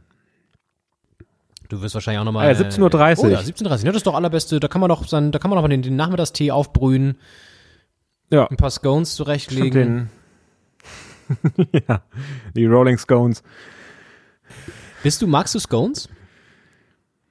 Ja, sehr, sehr gerne, ja. Es gibt ein super Café in Schöneberg in der Goldstraße. Äh, da gibt's super leckere Scones mit Clotted Cream und äh, Jam, Marmelade, Marmalade. Ähm, ja, nee, mag ich super gerne. Du? Ja, ist tatsächlich auch so ein bisschen so eine USA-Erinnerung, weil irgendwie in den USA gibt es das ja auch ab und zu so als, ich sag mal, so als Süßigkeit bei so, in so Kantinen oder in, auch so bei, bei, keine Ahnung, Starbucks oder so kannst du auch so einen Scone dir holen. Und ähm, mochte ich eigentlich immer sehr gerne. Also gerade so mit, sind ja ab und zu mit Rosinen, ne? Ja, kann, gibt's auch mit, ja. Äh, Ja, äh, ja, ja. Ähm, ähm, genau. Also ich ist jetzt nicht mein absolutes Favorite-Gebäckstück, aber kann man schon mal essen. Ja, ich finde es auch, das ist was, was wirklich am leckersten ist, wenn man es klassisch auch in der äh, rituellen Routine isst, wie das so angeboten wird. Und äh, ich finde diese, diese Creme dazu sehr lecker und Marmelade, also es ist eine super Kombination. Hatte ich lange nicht. Na guck mal, ich habe mir heute wieder bei, da war ich aber auch vorher nicht. Ich war heute in Friedrichshagen, habe noch kurz einen Spaziergang gemacht, äh, ein bisschen rauskommen, so wie ungefähr 3000 Millionen andere Menschen, die dieses gute Wetter nochmal genutzt haben heute in Berlin. ähm, Ja. War auf der Bölsche Straße, heißt ja, glaube ich, diese berühmte Flaniermeile in Friedrichshagen. Und bin dann einen kleinen Abstecher noch gemacht zum, Bäck, zum Bäcker und habe mir da noch einen, einen Klassiker aus dem, aus dem Bäckerei-Fachwarenladen-Handelgeschäft geholt. Und Ja. zwar gab es ein Schweineohr. Ach nee, lecker. Wie, wie stehst du zu Schweineohren? Das ist auch ein super lecker, super Klassiker der, der deutschen Backinnung. Und kam in dem Fall, es gibt, finde ich, verschiedene Macharten. Du kannst so eine trockene Schokoladenüberzogene oder etwas trockenere Schokoladenüberzogene gibt's ja. Ähm, Ja. Manche machen auch so einen Zuckerguss sogar noch drüber. Ja. In dem Fall hier war es jetzt eher eine, mh, wie vergleicht man das so ein bisschen? Kennst du das, wenn so, wenn so dieser Teig so ein bisschen sapschig ist und so ein bisschen so, so, so kristallisierter Zucker so ein bisschen ist? Ja, ja, ja. Ja, so war das. Also man hat dies, man hat's angef man hat's angefasst und die Hände haben geklebt eigentlich. ja. Klingt aber sehr gut. Ja, war Wenn die Hände kleben, war es meistens lecker. Genau. Also hat von mir in meiner durchaus ja bekannten Bewertungsskala von fünf, also hat ja vier von fünf Schweineöhrchen. Sehr gut. Ja, in diesem Sinne. Ähm, blicken wir vielleicht auf die Woche gleich noch hinaus, denn es steht ja jetzt erstmal noch ein Spiel an, das wir spielen wollen vorher. Oh ja. Und das starten wir jetzt gleich. das starten wir sehr gerne. Wie heißt denn, wie heißt denn dieses Wie heißt Spiel nochmal, das wir jetzt starten? Call Me by Your Podcast. Call Me by Your Podcast heißt das Spiel. Sehr schön. Und äh, ich habe einen Fußballverein mir ausgesucht und habe überlegt, wie könnte ein Fan-Podcast dieses Vereins heißen und habe da mehrere Namen mir ausgedacht von äh, womöglich fiktiven, vielleicht gibt's auch einige der Namen, äh, Podcasts und äh, die sind natürlich angeordnet von schwierig, also von eigentlich, ich würde sagen, unlösbar äh, bis einfach. Und äh, ich bin ganz guter Dinge, dass du es rauskriegst. Ich bin gespannt. Ich habe auf jeden Fall, es ist jetzt schon fortgeschrittene Uhrzeit. Wir schreiben hier schon fast die Geisterstunde. Es ist halb zwölf. Ähm, es war ein Ja. sehr aufwühlender Tag, eine aufwühlende Woche. Ich habe wenig geschlafen, ähm, aber ich bin gespannt. Also ich, ich, ja, bin gespannt, was du da vorbereitet. Letztes Mal war es ja der, der glorreiche erste FC Kaiserslautern, der erste FCK. Ja. Und heute bin ich gespannt, Henning. Ja. Der erste Hinweis. Der erste Name ist FC Jung, der Kultpodcast rund um unseren Verein. FC Jung sowie alt. Genau, jung sowie alt, ja. Würde mich jetzt fertig machen, wenn du das jetzt wüsstest. Nein, ist, also ich nein, nein. grabe immer sehr tief in der Vereinshistorie Historie und es sind ja immer um, um 1905 da irgendwelche Sportvereine gegründet worden, die dann später fünfmal fusioniert sind und dann zu dem geworden sind, was man heute in der Bundesliga hat oder in irgendeiner Liga. Und äh, das ist der FC Jung. Der nächste Name ist BSG Wismut, der Kultpodcast rund um unseren Verein. Ah ja, okay, da habe ich schon Verdacht. Aber ja, weiter. BSG Wismut. Äh, es steht für Be äh, Be Betriebssport äh, ja. Gemeinschaft. Ja, da hießen ja mehrere, glaube ich, so, aber ich hatte schon ein, ich, ich hätte einen. Verdacht, also, aber bitte, ich äh, bitte weitere Hinweise. Ja, ist sehr, sehr verbreitet gewesen. Der nächste ist mir ist immer sehr wichtig, äh, äh, äh, wie die auch die Stadien kennenzulernen bei meiner Recherche. Der nächste ist Westtribüne, der Kultpodcast rund um unseren Verein. Ist auch schön, dass immer alle Podcasts, die, die sich um diesen Verein drehen, Kult-Podcasts sind. Ja, auf jeden Fall. Darunter machen sie es nicht. Nee, also einer setzt sich durch und der ist dann Kult. So funktioniert das doch. War das nicht beim ersten FCK auch schon die Westtribüne? Kommen sie sich da nicht in die Quere? Es gibt ja auch nur vier Himmelsrichtungen. Das ist auch, ich würde den Podcast niemals nach der Tribüne benennen. Also zum Beispiel der Hertha-Podcast Ostkurve könnte auch der Werder Bremen-Podcast sein, weil es da, glaube ich, auch die Ostkurve ist im Weserstadion. Obwohl die Ostkurve schon sehr prädestiniert und, und in Verbindung steht mit Hertha tatsächlich. Aber ja. Okay. Gut. Nächster Hinweis bitte. Lila Weiß, der Kult-Podcast rund um unseren Verein. Ja, jetzt habe ich schon sehr, sehr, sehr, sehr guten Verdacht. Aber ja. Der, der nächste, vorletzte Hinweis ist Die Veilchen, der Kult-Podcast rund um unseren Verein. Ja, ich, äh, darf ich schon lösen oder sag mal den letzten Hinweis noch für die HörerInnen, dann ähm, ja. bitte. Wer es jetzt noch nicht raus hat, der letzte Hinweis ist Erzgebirge, der Kult-Podcast rund um unseren Verein. Ah nee, jetzt will ich doch wieder raus. Nein, kleiner Scherz. Ähm, ja. ja, tatsächlich, also eigentlich hatte ich schon beim zweiten Hinweis, aber ich wollte natürlich noch hier die, die Zuhörerschaft noch weiter mitknobeln lassen. Ähm, ich würde gerne lösen, ich denke, es wird sich dabei um den Kultverein Erzgebirge Aue handeln. Das ist vollkommen richtig. Sehr schön. Und es ist natürlich auch äh, eine Ironie der Geschichte, dass sich unsere Recherchen da äh, überschnitten haben, dass wir unabhängig voneinander äh, was Aue-mäßiges recherchiert Ey, haben. und das wollte ich gerade fragen. Wusstest du das, dass ich, also das wusstest du nicht, ne? Du hast ihn ja schon längst vorher gehabt, den Verein. Nein. Ne?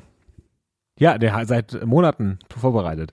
Also das nicht, aber ähm, das ist völliger Zufall. Ich habe jetzt hier gerade äh, gesehen, dass du auch was zu Aue hast und dachte, Da musstest Ja, du ja echt schön Mensch. ruhig bleiben und bloß nichts dir anmerken lassen, dass da nicht irgendwie noch was kommt. kurz überlegt, ob ich nebenbei noch einen neuen Verein suche, aber das wäre jetzt ein bisschen zu aufwendig gewesen. Ja, noch ist unsere, äh, ich das sehr noch ist abgelenkt. unsere Rechercheredaktion nicht so gut bestückt. Wir haben jetzt, wir sind, wir, wir bauen da langsam aus. Wir haben jetzt ja den einen oder anderen Studenten oder Studierenden, Studierende eingestellt. Genau. Ähm, Ja. Aber noch sind wir da nicht, haben wir noch nicht die Manpower oder die Womanpower, um da jetzt so eine Spontanrecherche noch anleiern zu können. Aber wir sind dabei. Ja, genau, wir haben ein paar Plätze für, für unbezahlte WerkstudentInnen. Äh, die können sich gerne melden, wenn die mit, mit äh, Medienredaktion irgendwas machen wollen später. Ja, wir, bei uns lernt man tatsächlich wahrscheinlich mehr als in anderen Redaktionen. Ja, also zum Erzgebirge Aue habe ich natürlich nicht zufällig ausgewählt, denn äh, es gibt noch eine, eine fancy Info dazu. Also erstmal hat äh, Erzgebirge Aue heute in Hannover gespielt und haben da unentschieden gespielt, 0 zu 0, war jetzt äh, nicht die Knallerpartie, aber es ist ein Punkt bei einem Aufstiegskandidaten, das ist für Aue viel wert und es ist vor allem das erste Team, das in Hannover einen Punkt entführen konnte seit dem 27. Mai. Okay. Damals war es, der Karlsruher SC hat 1 zu 1 gespielt und seitdem haben die alle Heimspiele gewonnen. Also in dieser Saison auch, bisher die ersten drei Heimspiele gewonnen und auch saisonübergreifend zur letzten Saison. Äh, das war am 28. Spieltag, die letzte, das letzte Heimspiel, das Hannover 96 nicht mit drei Punkten äh, bestritten hat. Also eine große Sache. Und dann noch ein Fun Fact. Erzgebirge Aue ist nämlich der Ostclub mit den meisten Zweitligaspielen. Und das hat mich überrascht. Ich finde, Aue ist ein Verein, der ist zwar schon lange dabei, aber den hat man nicht so sehr auf dem Schirm wie zum Beispiel Cottbus, Dresden, Union Berlin. Äh, und die fliegen immer so ein bisschen unterm Radar. Und die sind in der Tat schon äh, seit 14 Jahren, also nee, nicht seit 14 Jahren, aber sie haben, äh, spielen gerade ihre 14. Zweitligasaison mit Unterbrechung. Und äh, Union Berlin hat zum Beispiel 13, Cottbus 11 und Dresden nur 9 Zweitligasaisons bisher gespielt. Ja, und sie halten sich echt immer ziemlich gut. Also es gibt ja sogar ein paar Saisons, letzte oder vorletzte Saison war, glaube ich, wo sie auch echt oben so ein bisschen dran waren. Ähm, jetzt nie so wirklich, dass sie aktiv in das Aufstiegsrennen jetzt eingreifen würden. Das jetzt vielleicht nicht, aber sie sind schon immer so auf Tuchfühlung auch zu den oberen Top 5, sag ich jetzt mal. Und Ja. ähm, dann gibt es wieder Saisons, wo sie ein bisschen gegen den Abstieg kämpfen und so, aber grundsätzlich ist es immer wieder erstaunlich, wie sie sich in der zweiten Liga auch halten.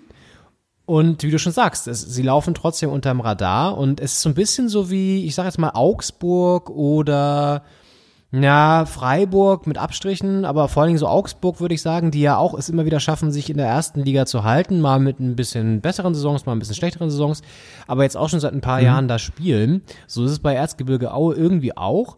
Und ähm, die haben ja auch mit diesem Wismut, BSG Wismut, das ist ja ähm, auch irgendwie so ein, so ein ähm, ich weiß nicht, ob du das noch irgendwie recherchiert hast, aber es hat doch auch, glaube ich, so, ein, ja, so eine Verbindung zu, zum Bergbau wahrscheinlich, oder? Könnte ich mir vorstellen. Ja, genau. Also äh, Wismut ist, glaube ich, die Bezeichnung für, also Bismut mit B vorne. Ähm, und Wismut ist das gleiche Element. Und ich glaube, Wismut ist die Bezeichnung, wenn man das als Erz abbaut. Und äh, das ist ja im Erzgebirge vermutlich der Fall gewesen. Und äh, das, also es hat äh, Bergbautradition, die kommen auch, die Spieler aus so einem imitierten äh, Stollen, Bergbaustollen raus mit so Holzpfählen, so ein bisschen wie auf Schalke, wo ja auch dieser Spielertunnel auch Ja. so ein so Berg, bergwerksartig ist, ist das da auch so. Und ich meine, in, in Aue ist es auch, dass wenn es einen Konter gibt, äh, wird so eine große Glocke geläutet. Da wird der Angriff dann eingeläutet. Also die haben einige schöne ähm, Traditionen da im Stadion. Und das ist äh, bestimmt eine gute Stimmung gewesen vor Corona. Ja, tatsächlich. äh, ich bin auch gerade mal in den, in den Wikipedia-Artikel reingesprungen und das ist ja mittlerweile super gut aufbereitet von den Jungs und Mädels da bei Wikipedia. Da kannst du ja ganz gut gucken, ähm, Ligazugehörigkeit und Platzierung. Und tatsächlich 2011 zum Beispiel Tabellenfünfter in der zweiten Liga geworden sogar. Ähm, Ja. Und letzte Saison siebter, also sind wirklich echt gut dabei. Und ja, also haben echt eine ganz coole, also was heißt ganz cool, aber äh, schaffen es immer wieder, wie gesagt, da jetzt irgendwie sich, sich ähm, zu platzieren. Ne? Ja, wie soll das erst werden, wenn sie dann dazu da, dabei ist noch, ne?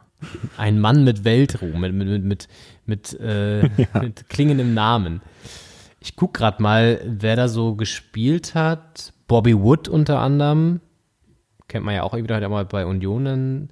Erwin Skela. Rangelow. Also sind so ein paar Namen auch dabei, so aus der jüngeren Vergangenheit, die man noch irgendwie kennt. Ähm, Ja. Weitere bekannte Spieler, ist auch mal so gut, wenn dann so weitere bekannte Spieler. Dino Topmöller ist der Sohn von Klaus Topmöller, ja auch. Ähm, also irgendwie ist, ist das schon auch ganz. Irgendwie so eine gewisse Sympathie hat man ja immer zu so kleineren Vereinen, die sich irgendwie da auch gegen die, ich sag mal, mh, Mechanismen des Geschäfts zur Wehr setzen, indem sie es noch schaffen, in der Liga zu bleiben. So. Ja. Kurz, äh, zwei Jahre bevor der äh, Verein in BSG Wismut umbenannt wurde, hieß er übrigens BSG Pneumatik. Das wollte ich eigentlich als Hinweis nehmen, aber Wismut ist, äh, ist irgendwie das Verbreitetere. Und die, Aber BSG P Pneumatik fand ich sehr gut. ja. Und was ist mit diesem Hinweis Jung? Den müsstest du nochmal entschlüsseln. Äh, der FC Jung ist da irgendwie, also um 1900 gegründete Urverein. Ist in der, also das ist so ein Vereinsname von, von ganz am halt, Anfang. weil die Stadt da irgendwie so heißt oder was? Oder einfach nur, weil das cool ist, sich so zu nennen? Weil da, das müsste ich jetzt nochmal nachrecherchieren, aber weil da junge Leute, ich weiß es nicht. Young, Young Boys Basel ist ja auch, Ja, gut, das ist richtig. Aber ähm, das ist übrigens auch eine Frage. Warum heißen Young Es- Boys Bern eigentlich Young Boys Bern? Ach stimmt, FC Basel, Young Boys Bern. Das kriege ich immer durcheinander. Das ist ganz schlimm. Achso, hast du Basel gesagt? Es ist mir, wäre mir gar nicht aufgefallen. Schön, dass du es selber korrigierst. Ja. Äh, Young Boys Bern natürlich. Das kann passieren. Ähm, Ja. ja, okay. Erzgebirge Aue. Ja, und ein to toller Club, der sich jetzt hier so, so doppelt in die Sendung reingeschlichen Und die haben hat. übrigens auch, Haben die, haben die das muss ich gemacht. nochmal auch nachrecherchieren jetzt nach der Sendung, aber die haben, glaube ich, auch, das habe ich irgendwann mal mit Kevin Schulte, haben uns da, ich glaube, während der Arbeit damals noch für Spreeradio, sind wir irgendwie drauf gekommen, so auf Stadionhymnen, oder? Und dann ähm, ähm, gab es, gibt es eine, äh, eine, eine Hymne, also keine Stadionhymne, aber so eine, so eine Fanhymne auf die Melodie von Purple, Purple Rain heißt doch der berühmte Song von Prinz, oder? Genau, ja. Und da gibt's irgendwie eine Hymne, die, glaube ich, zu Erzgebirge Aue passt. Passt ja farblich auch. Ja, genau. Und deswegen haben sie es auch genommen irgendwie. Ich, das müssen wir nachreichen. Wir verlinken das in den Shownotes, wenn wir es finden. Ja, ich habe überlegt, ob ich noch einen Ton einspiele, äh, also die, wo die Hymne gesungen wird, als, als noch so ein Hinweis. Ähm, und da wird in der Hymne auch, das war eine Aufnahme von 2019, er wird auch immer noch Wismut, äh, ist immer noch Teil der Hymne. Also ist auch Teil der, der Vereinsidentität noch. Ich kann mir vorstellen, dass auch gerade in so Regionen wie im Erzgebirge, ohne dass ich jemals jetzt aktiv da war, aber dass da auch schon noch eine gewisse DDR-Nostalgie in gewissen. Ja, bestimmt. Bereichen. Gerade für den Bergbau Ja. und die ganze Historie. Ist ja in der, in der Lausitz auch so. Ja. Hast du den Film Gundermann mal gesehen? Ja, den habe ich gesehen. Da geht's ja auch darum. Ist auch ein sehr guter Film eigentlich. Ja. Das ein bisschen so zeigt, Ja. dass, was für eine Verbindung das auch hatte, so zu der Gesellschaft. Ja, eine ganz eigentümliche Stimmung. Ja, total. Auch ein geiler Soundtrack, by the way, weil Gundermann hat ja auch Musik gemacht. Ja, ja. Ja, gut. Henning, vielen Dank. Das war ein schöner Exkurs. Und ich finde, es, man taucht dann auch immer so ab in so Regionen, die man jetzt eher selten auf dem Schirm hat und besucht auch, obwohl man das mal eigentlich machen sollte. Also ich finde, dass das sorgt auch mal für so eine gewisse, so, so eine, so eine Lust, wenn es da mal wieder irgendwann geht, da hinzufahren und sich da mal auch so ein Spiel anzugucken in Aue. Ja, ist ja wirklich wahnsinnig schade, dass das jetzt, also erstmal keine Option ist, sich so ein Stadion mal anzugucken. Aber ich habe auch Lust bekommen, da ins Stadion zu gehen. Ja, das machen wir mal, wenn es wieder losgeht. So, ich würde schätzen, zweite Hälfte ja. 2021 können wir das mal so langsam angehen. Ohne ja. da jetzt irgendwie zu wissen, ob es wirklich so ist, aber da ist natürlich auch die Hoffnung da, ne? Ja, ohne, ohne Druck aufs Virus ausüben zu wollen. Ja, ne? Corona, ohne jetzt Druck da irgendwie machen zu wollen, aber ganz, hier. Ganz in Ruhe. Zweite Jahreshälfte, da geht's mal wieder, können wir ein bisschen was machen. Ja. Okay, das, das war das äh, legendäre Spiel Call Me by Your Podcast. Yeah, Call Me by Your Podcast. Geil, geil, geil, ja. Ob das auch so geil wird, was uns diese Woche noch erwartet, das wissen wir natürlich nicht. Aber es stehen ein paar Spiele noch an und ähm, es werden drei an der Zahl sein, die jetzt diese Lücke füllen im Bundesliga-Kalender. Und es ist die deutsche Nationalmannschaft. Die sympathische Truppe aus, ja, wo Frankfurt am Main sitzen sie doch, der DFB, äh, die antritt zu drei ja. Spielen, unter anderem Freundschafts- bzw. Testspiel gegen Tschechien am Mittwoch. Und dann am Samstag der Nations League-Kracher gegen die Ukraine. Beide Spiele in Leipzig, wo ja heute auch eine ganz, ganz tolle Demonstration wieder von, von vielen querdenkenden Menschen stattgefunden hat, die in Deutschland auch mal querdenken. Ja. Ähm, ich habe es auch nur ein bisschen passiv bei Twitter verfolgt. Es ist wohl wieder eine ziemliche Blamage, was da von Seiten der Polizei Einsatzplanung vonstatten gegangen ist. Also sprich, um es abzukürzen, relativ wenig Vorbereitung offenbar auf diese doch große Anzahl von Demonstranten. Das ist dann teilweise eskaliert. Es sind Feuerwerkskörper geflogen. Es gab ähm, auch Übergriffe auf JournalistInnen. Es gab durchaus eine ziemlich gewaltbereite Stimmung. Und all das mit diesem, ja, ich sag mal, äh, mit der Konnotation versehen, die Polizei ist da jetzt nicht unbedingt mit Wasserwerfern aufgefahren und hat das Ganze versucht zu unterbinden, sondern ist sogar teilweise wirklich überfordert gewesen und musste zurückweichen. Sind alles immer nur Schnipsel, die man bei Twitter sieht. Das ganze Bild kann man immer schwer einschätzen, finde ich. Auf, ja. Es bleibt aber hängen, dass in Berlin ein besetztes Haus mit 5000 PolizistInnen geräumt wird und in Leipzig 20.000 Menschen ohne sich an den Abstand zu halten und wahrscheinlich auch viele ohne Maske demonstrieren dürfen und da gefühlt nicht so, eine, so ein Verhältnis an PolizistInnen aufgeboten wird. Ja, es ist schon seltsam, dass wenn die Demonstrationen hier weiter nach rechts rücken, desto weniger scheint es möglich zu sein, im Vorfeld sich äh, angemessen äh, einzurichten darauf von Seiten der Polizei, ohne da was zu unterstellen zu wollen. Aber es ist merkwürdig und mit jedem Fall, der dazukommt, wird es merkwürdiger. Ja, und das mit dem ganzen, mit der ganzen Geschichte, die auch in Sachsen ja generell zum Thema Polizei und zum Thema rechter Gewalt herrscht. Es ist halt irgendwie so ein bisschen, es ist irgendwie, ja, es macht einen ein bisschen traurig und es gibt jetzt auch schon wieder so, klar, auch aus bestimmter politischer Richtung, aber auch jetzt wieder so diese Forderung, okay, ähm, als Erinnerst du dich auch an diese ganz komische, diesen Zwischenfall da in, in Stuttgart, als da auch irgendwie so eine Demonstration so eskaliert ist und Horst Seehofer da hingereist ist und sich das angeguckt hat am nächsten Tag? Und jetzt gibt's irgendwie Stimmen, die sagen, jetzt müsste er natürlich jetzt in Leipzig eigentlich auch machen, so, weil, ne, da ist ja. halt auch wieder eskaliert. Ist alles auch wieder ein bisschen aufgeregt, ja. die Debatte, aber grundsätzlich stellt man sich schon die Frage, gerade was auch das Thema Corona-Auflagen angeht, warum dürfen da 20.000 Menschen demonstrieren, ohne den, auf den Abstand zu achten? Die Demonstration wurde irgendwann, glaube ich, auch abgebrochen. Aber trotzdem, wieso wird das überhaupt genehmigt wiederum, dass, also, ich weiß, Demonstrations Freiheit ist ein hohes Gut, keine Frage, aber äh, es ist ja mittlerweile klar, dass bei solchen Demonstrationen einfach sich nicht an die Auflagen gehalten wird. Und dann ist es halt einfach schwierig, sowas laufen zu lassen überhaupt und überhaupt so viele Leute anreisen zu lassen, die ja auch dann wieder in Züge steigen und abreisen, da irgendwie Leute halt ohne Mund-Nasenschutz begegnen und naja, es ist irgendwie, es ist, ja. Ja. Auf jeden Fall finden unter der Woche in, in diesen an und für sich ja schönen Stadt Leipzig zwei Spiele statt der deutschen Fußballnationalmannschaft ähm, gegen Tschechien und gegen Ukraine dann am Samstag, Mittwoch und Samstag. Und danach geht's ab nach Sevilla in ähm, äh, die spanische, spanische Stadt Sevilla, denn da steht der Nations League, wirklich der Nations League Kracher, gegen Spanien dann an. Äh, dein Gefühl, Henning, für diese drei Spiele, ich habe überhaupt keine Gefühlsregung aktuell zur Nationalmannschaft, wenn ich ganz ehrlich bin.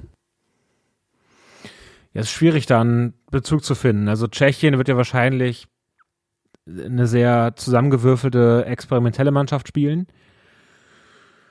Und Ukraine, Spanien wird dann spannend. Wir haben das letzte Spiel gegen die Ukraine ja zusammen verfolgt und dabei auch eine Folge für diesen Podcast hier aufgenommen.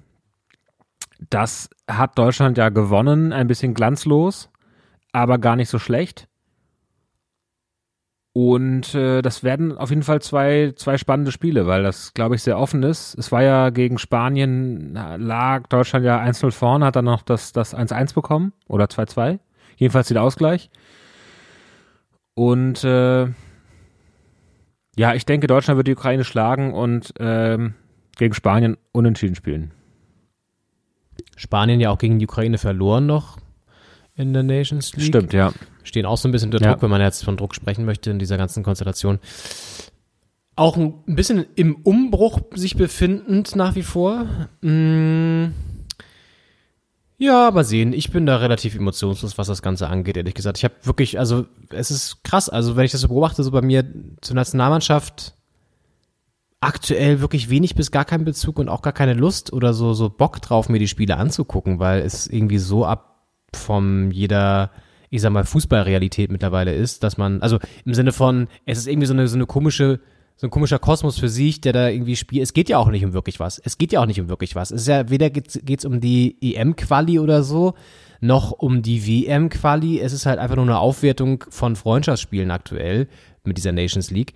Und klar, ja. über längere Sicht kannst du da schon irgendwie dann, wie gesagt, Qualifikationsplätze dir sichern. Das ist mir schon auch bewusst. Aber ich finde, das nimmt halt so komplett irgendwie die Lust daran, auf dieses, auf dieses Format sowieso, aber auch sich die Nationalmannschaft anzugucken, weil es, das haben wir ja auch schon an anderer Stelle mal besprochen, da, dadurch noch mehr so diesen Charakter bekommt, wir müssen das jetzt noch mehr vermarkten und irgendwie besser produzieren, was die Nationalmannschaft ja so schon seit Jahren macht. Ähm, ich glaube, wenn das nächste große Turnier wieder ansteht, was ja hm, vermutlich auch nächstes Jahr dann sein wird, dann wird das Ganze auch schon wieder anders aussehen. Aber ich glaube, das Antlitz und dieses ganze Surrounding hat schon gelitten, so in den letzten Jahren von der, von, von der DFB 11. Ja, ich bin gespannt, wie die beiden Chelsea-Jungs, äh, Timo Werner und Kai Havertz, sich so entwickeln für die Nationalmannschaft.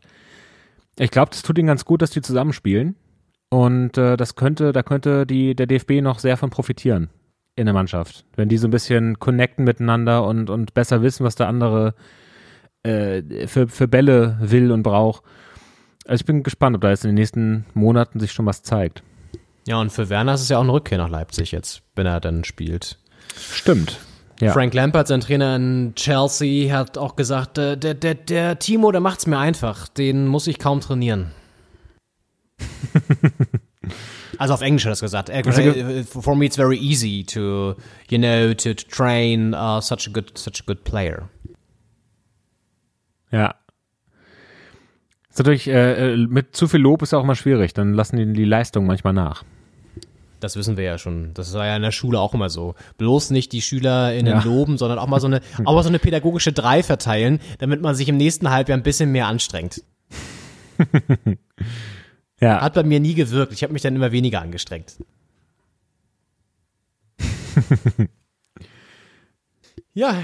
Ich habe was ich vorhin ganz, vorhin ganz vergessen habe zu erzählen, bei, bei Mainz Schalke ist äh, der Vedator, Veda Ibisevic, eingewechselt worden in der äh, 82. Und in der 83. kam das 2-2 für Schalke. Da dachte ich, äh, das, das war er jetzt. Äh, guck rein, es war dann ein Eigentor.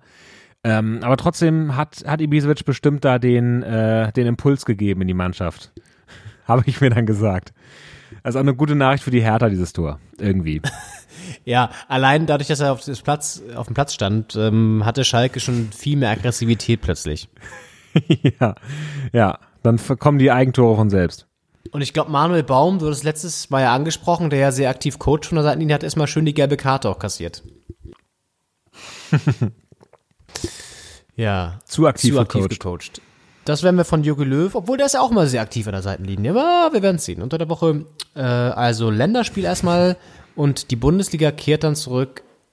Äh, logischerweise eine Woche drauf am, das ist dann der 21. in der Woche. 21. Dann haben wir schon Ende November, Henning. Dann geht's knallhart Richtung Weihnachten zu. Und ähm, ja, das wird dieses Jahr auch alles ein bisschen anders mit Weihnachten. Oh ja. Hast du schon, Muss hast man du schon überlegt, ob du nach Hause fährst? Ich, ähm, ja, ist natürlich, die Frage ist schon aufgekommen und ich denke mal schon. Also wir machen diesen Lockdown, wenn ich das richtig verstanden habe, ja als Wellenbrecher, aber auf der anderen Seite auch, um Weihnachten zu ermöglichen, möglichst. Und äh, das bedeutet ja auch, dass man an Weihnachten ermöglicht, dass halb Deutschland sich äh, auf, aufmacht, um zu einer anderen Ecke in Deutschland zu fahren. Die ganzen äh, Weggezogenen. Und ähm, muss abwarten, das möglich bleibt. Ich denke, Mitte, Mitte Dezember kann man da irgendwie planen. Aber ich denke schon, dass ich dann nach Flensburg fahren werde. Okay, gut, die Frage stellt sich für mich ja sowieso nicht mehr, aber es ist natürlich auch, ja, ich, ich sehe, was du meinst mit diesem Weihnachten ermöglichen, aber das ist natürlich auch eine Gefahr, glaube ich, zu, zu glauben, dass Weihnachten, also ich glaube, man kann sich deutlich darauf einstellen, dass Weihnachten sowieso anders wird. Also generell über die ganzen nächsten Jahre wird Weihnachten anders. Nein, aber dass dieses Jahr wird Weihnachten einfach, wird, Weihnachten wird anders, glaube ich. Also ähm, ich habe mich auch gefragt, gibt es zum Beispiel die Gottesdienste denn am Weihnachten? Die kannst, du, doch- die kannst du doch gar nicht machen. Das geht doch gar nicht. Du kannst ja nicht jetzt irgendwie sagen, ähm, ja, dann lassen wir hier wieder die 300 Leute jetzt rein und die feiern dann hier ein lustiges Krippenspiel oder was. Das geht ja nicht. Ja, ich, also, ich glaube jetzt aktuell in diesem Lockdown Light sind ja einige Dinge ausgenommen. Ich glaube, Gottesdienste finden aktuell weiter statt. Der Unterschied an Weihnachten ist natürlich, dass am Gottesdienst die Kirche voll ist. An Weihnachten. Ja, ist ein kleiner, aber entscheidender Unterschied. Ja, jetzt gerade äh, können die drei Leute, die da regelmäßig hingehen, äh, in den kleineren Kirchengemeinden, äh, das ist kein großes Problem, die Kirchen sind groß genug. Aber an Weihnachten ist das schon wieder was anderes. Ich kann mir gut vorstellen, dass Weihnachten ohne Gottesdienste stattfindet, beziehungsweise mit äh, Telegottesdiensten über, über äh, Videotelefonie. Ja, das hat ja heute so gut schon bei uns geklappt mit der Verbindung. Das wird an Weihnachten bestimmt richtig, richtig super. Ähm, das Ja. Problem ist ja auch, du darfst auch nicht singen aktuell, auch in den Gottesdiensten nicht. Das wird natürlich auch schwierig zu Weihnachten, weil ähm, Tochter Zion oder Es ist ein Ros entsprungen in der Ja. Version ohne Gesang ist dann, glaube ich, auch ein bisschen so A Cappella, ein bisschen schwierig. Nee, A Cappella wäre ja mit Gesang, aber du weißt, was ich meine. Also, ähm, Genau. Das, das Gegenteil Ja, von der Kapelle. ja. Instrumental, wie wir Hip-Hopper sagen. Right, right, yeah. Ja, wir werden das alles äh, beobachten und ähm, wir werden natürlich auch noch eine kleine Weihnachtsfeier machen, das ist doch klar. Aber mit dem gebotenen Abstand wahrscheinlich auch wieder über die digitalen Kanäle. Ja. Der Doppelspitze, der Weihnachtspodcast. Richtig. Ja, das kommt alles auf euch zu. Wir wünschen euch in dem Sinne jetzt erstmal eine ruhige, Bundesliga-freie Zeit und ähm, melden uns wahrscheinlich dann erst wieder, wenn die Bundesliga wieder gespielt hat, oder Henning? Auch mal ein bisschen den Drive rausnehmen, auch mal entspannen. Oder wollen wir uns, wollen wir uns wirklich die Nations League geben? Ich weiß es nicht. Ach, machen, machen wir auch eine Pause. Das tut auch mal ganz gut nach dieser anstrengenden Woche jetzt mit der US-Wahl und jetzt ist Biden Präsident. Jetzt muss man auch mal ein bisschen durchatmen. Wir haben jetzt so lange gepodcastet, dass wir jetzt auch gleich auch noch die, die Rede angucken können von ihm. ja, genau. Haben wir durchgehalten. Sehr, sehr schön. Und äh, ja, ihr habt hoffentlich auch durchgehalten. Da bedanken wir uns recht herzlich für eure Aufmerksamkeit. Und ich würde sagen, wir hören jetzt nochmal rein, äh, was Rainer Kallmund von der Nations League hält. und verabschieden uns damit für diese Sehr Woche. gerne, genau. Der kommt hier noch und äh, wir wünschen euch eine schöne Woche. Macht's gut, bis dann. Mach's gut, ciao. Jetzt geht der ganze Spaß wieder los, pass auf. Und jetzt geht doch doch auch die Frage, du kannst sie doch jetzt nicht drei Länderspiele hintereinander. Ich halte von dem Nation Cup. Ein Scheiß, das ist eine Witzveranstaltung. Interessiert mich nicht.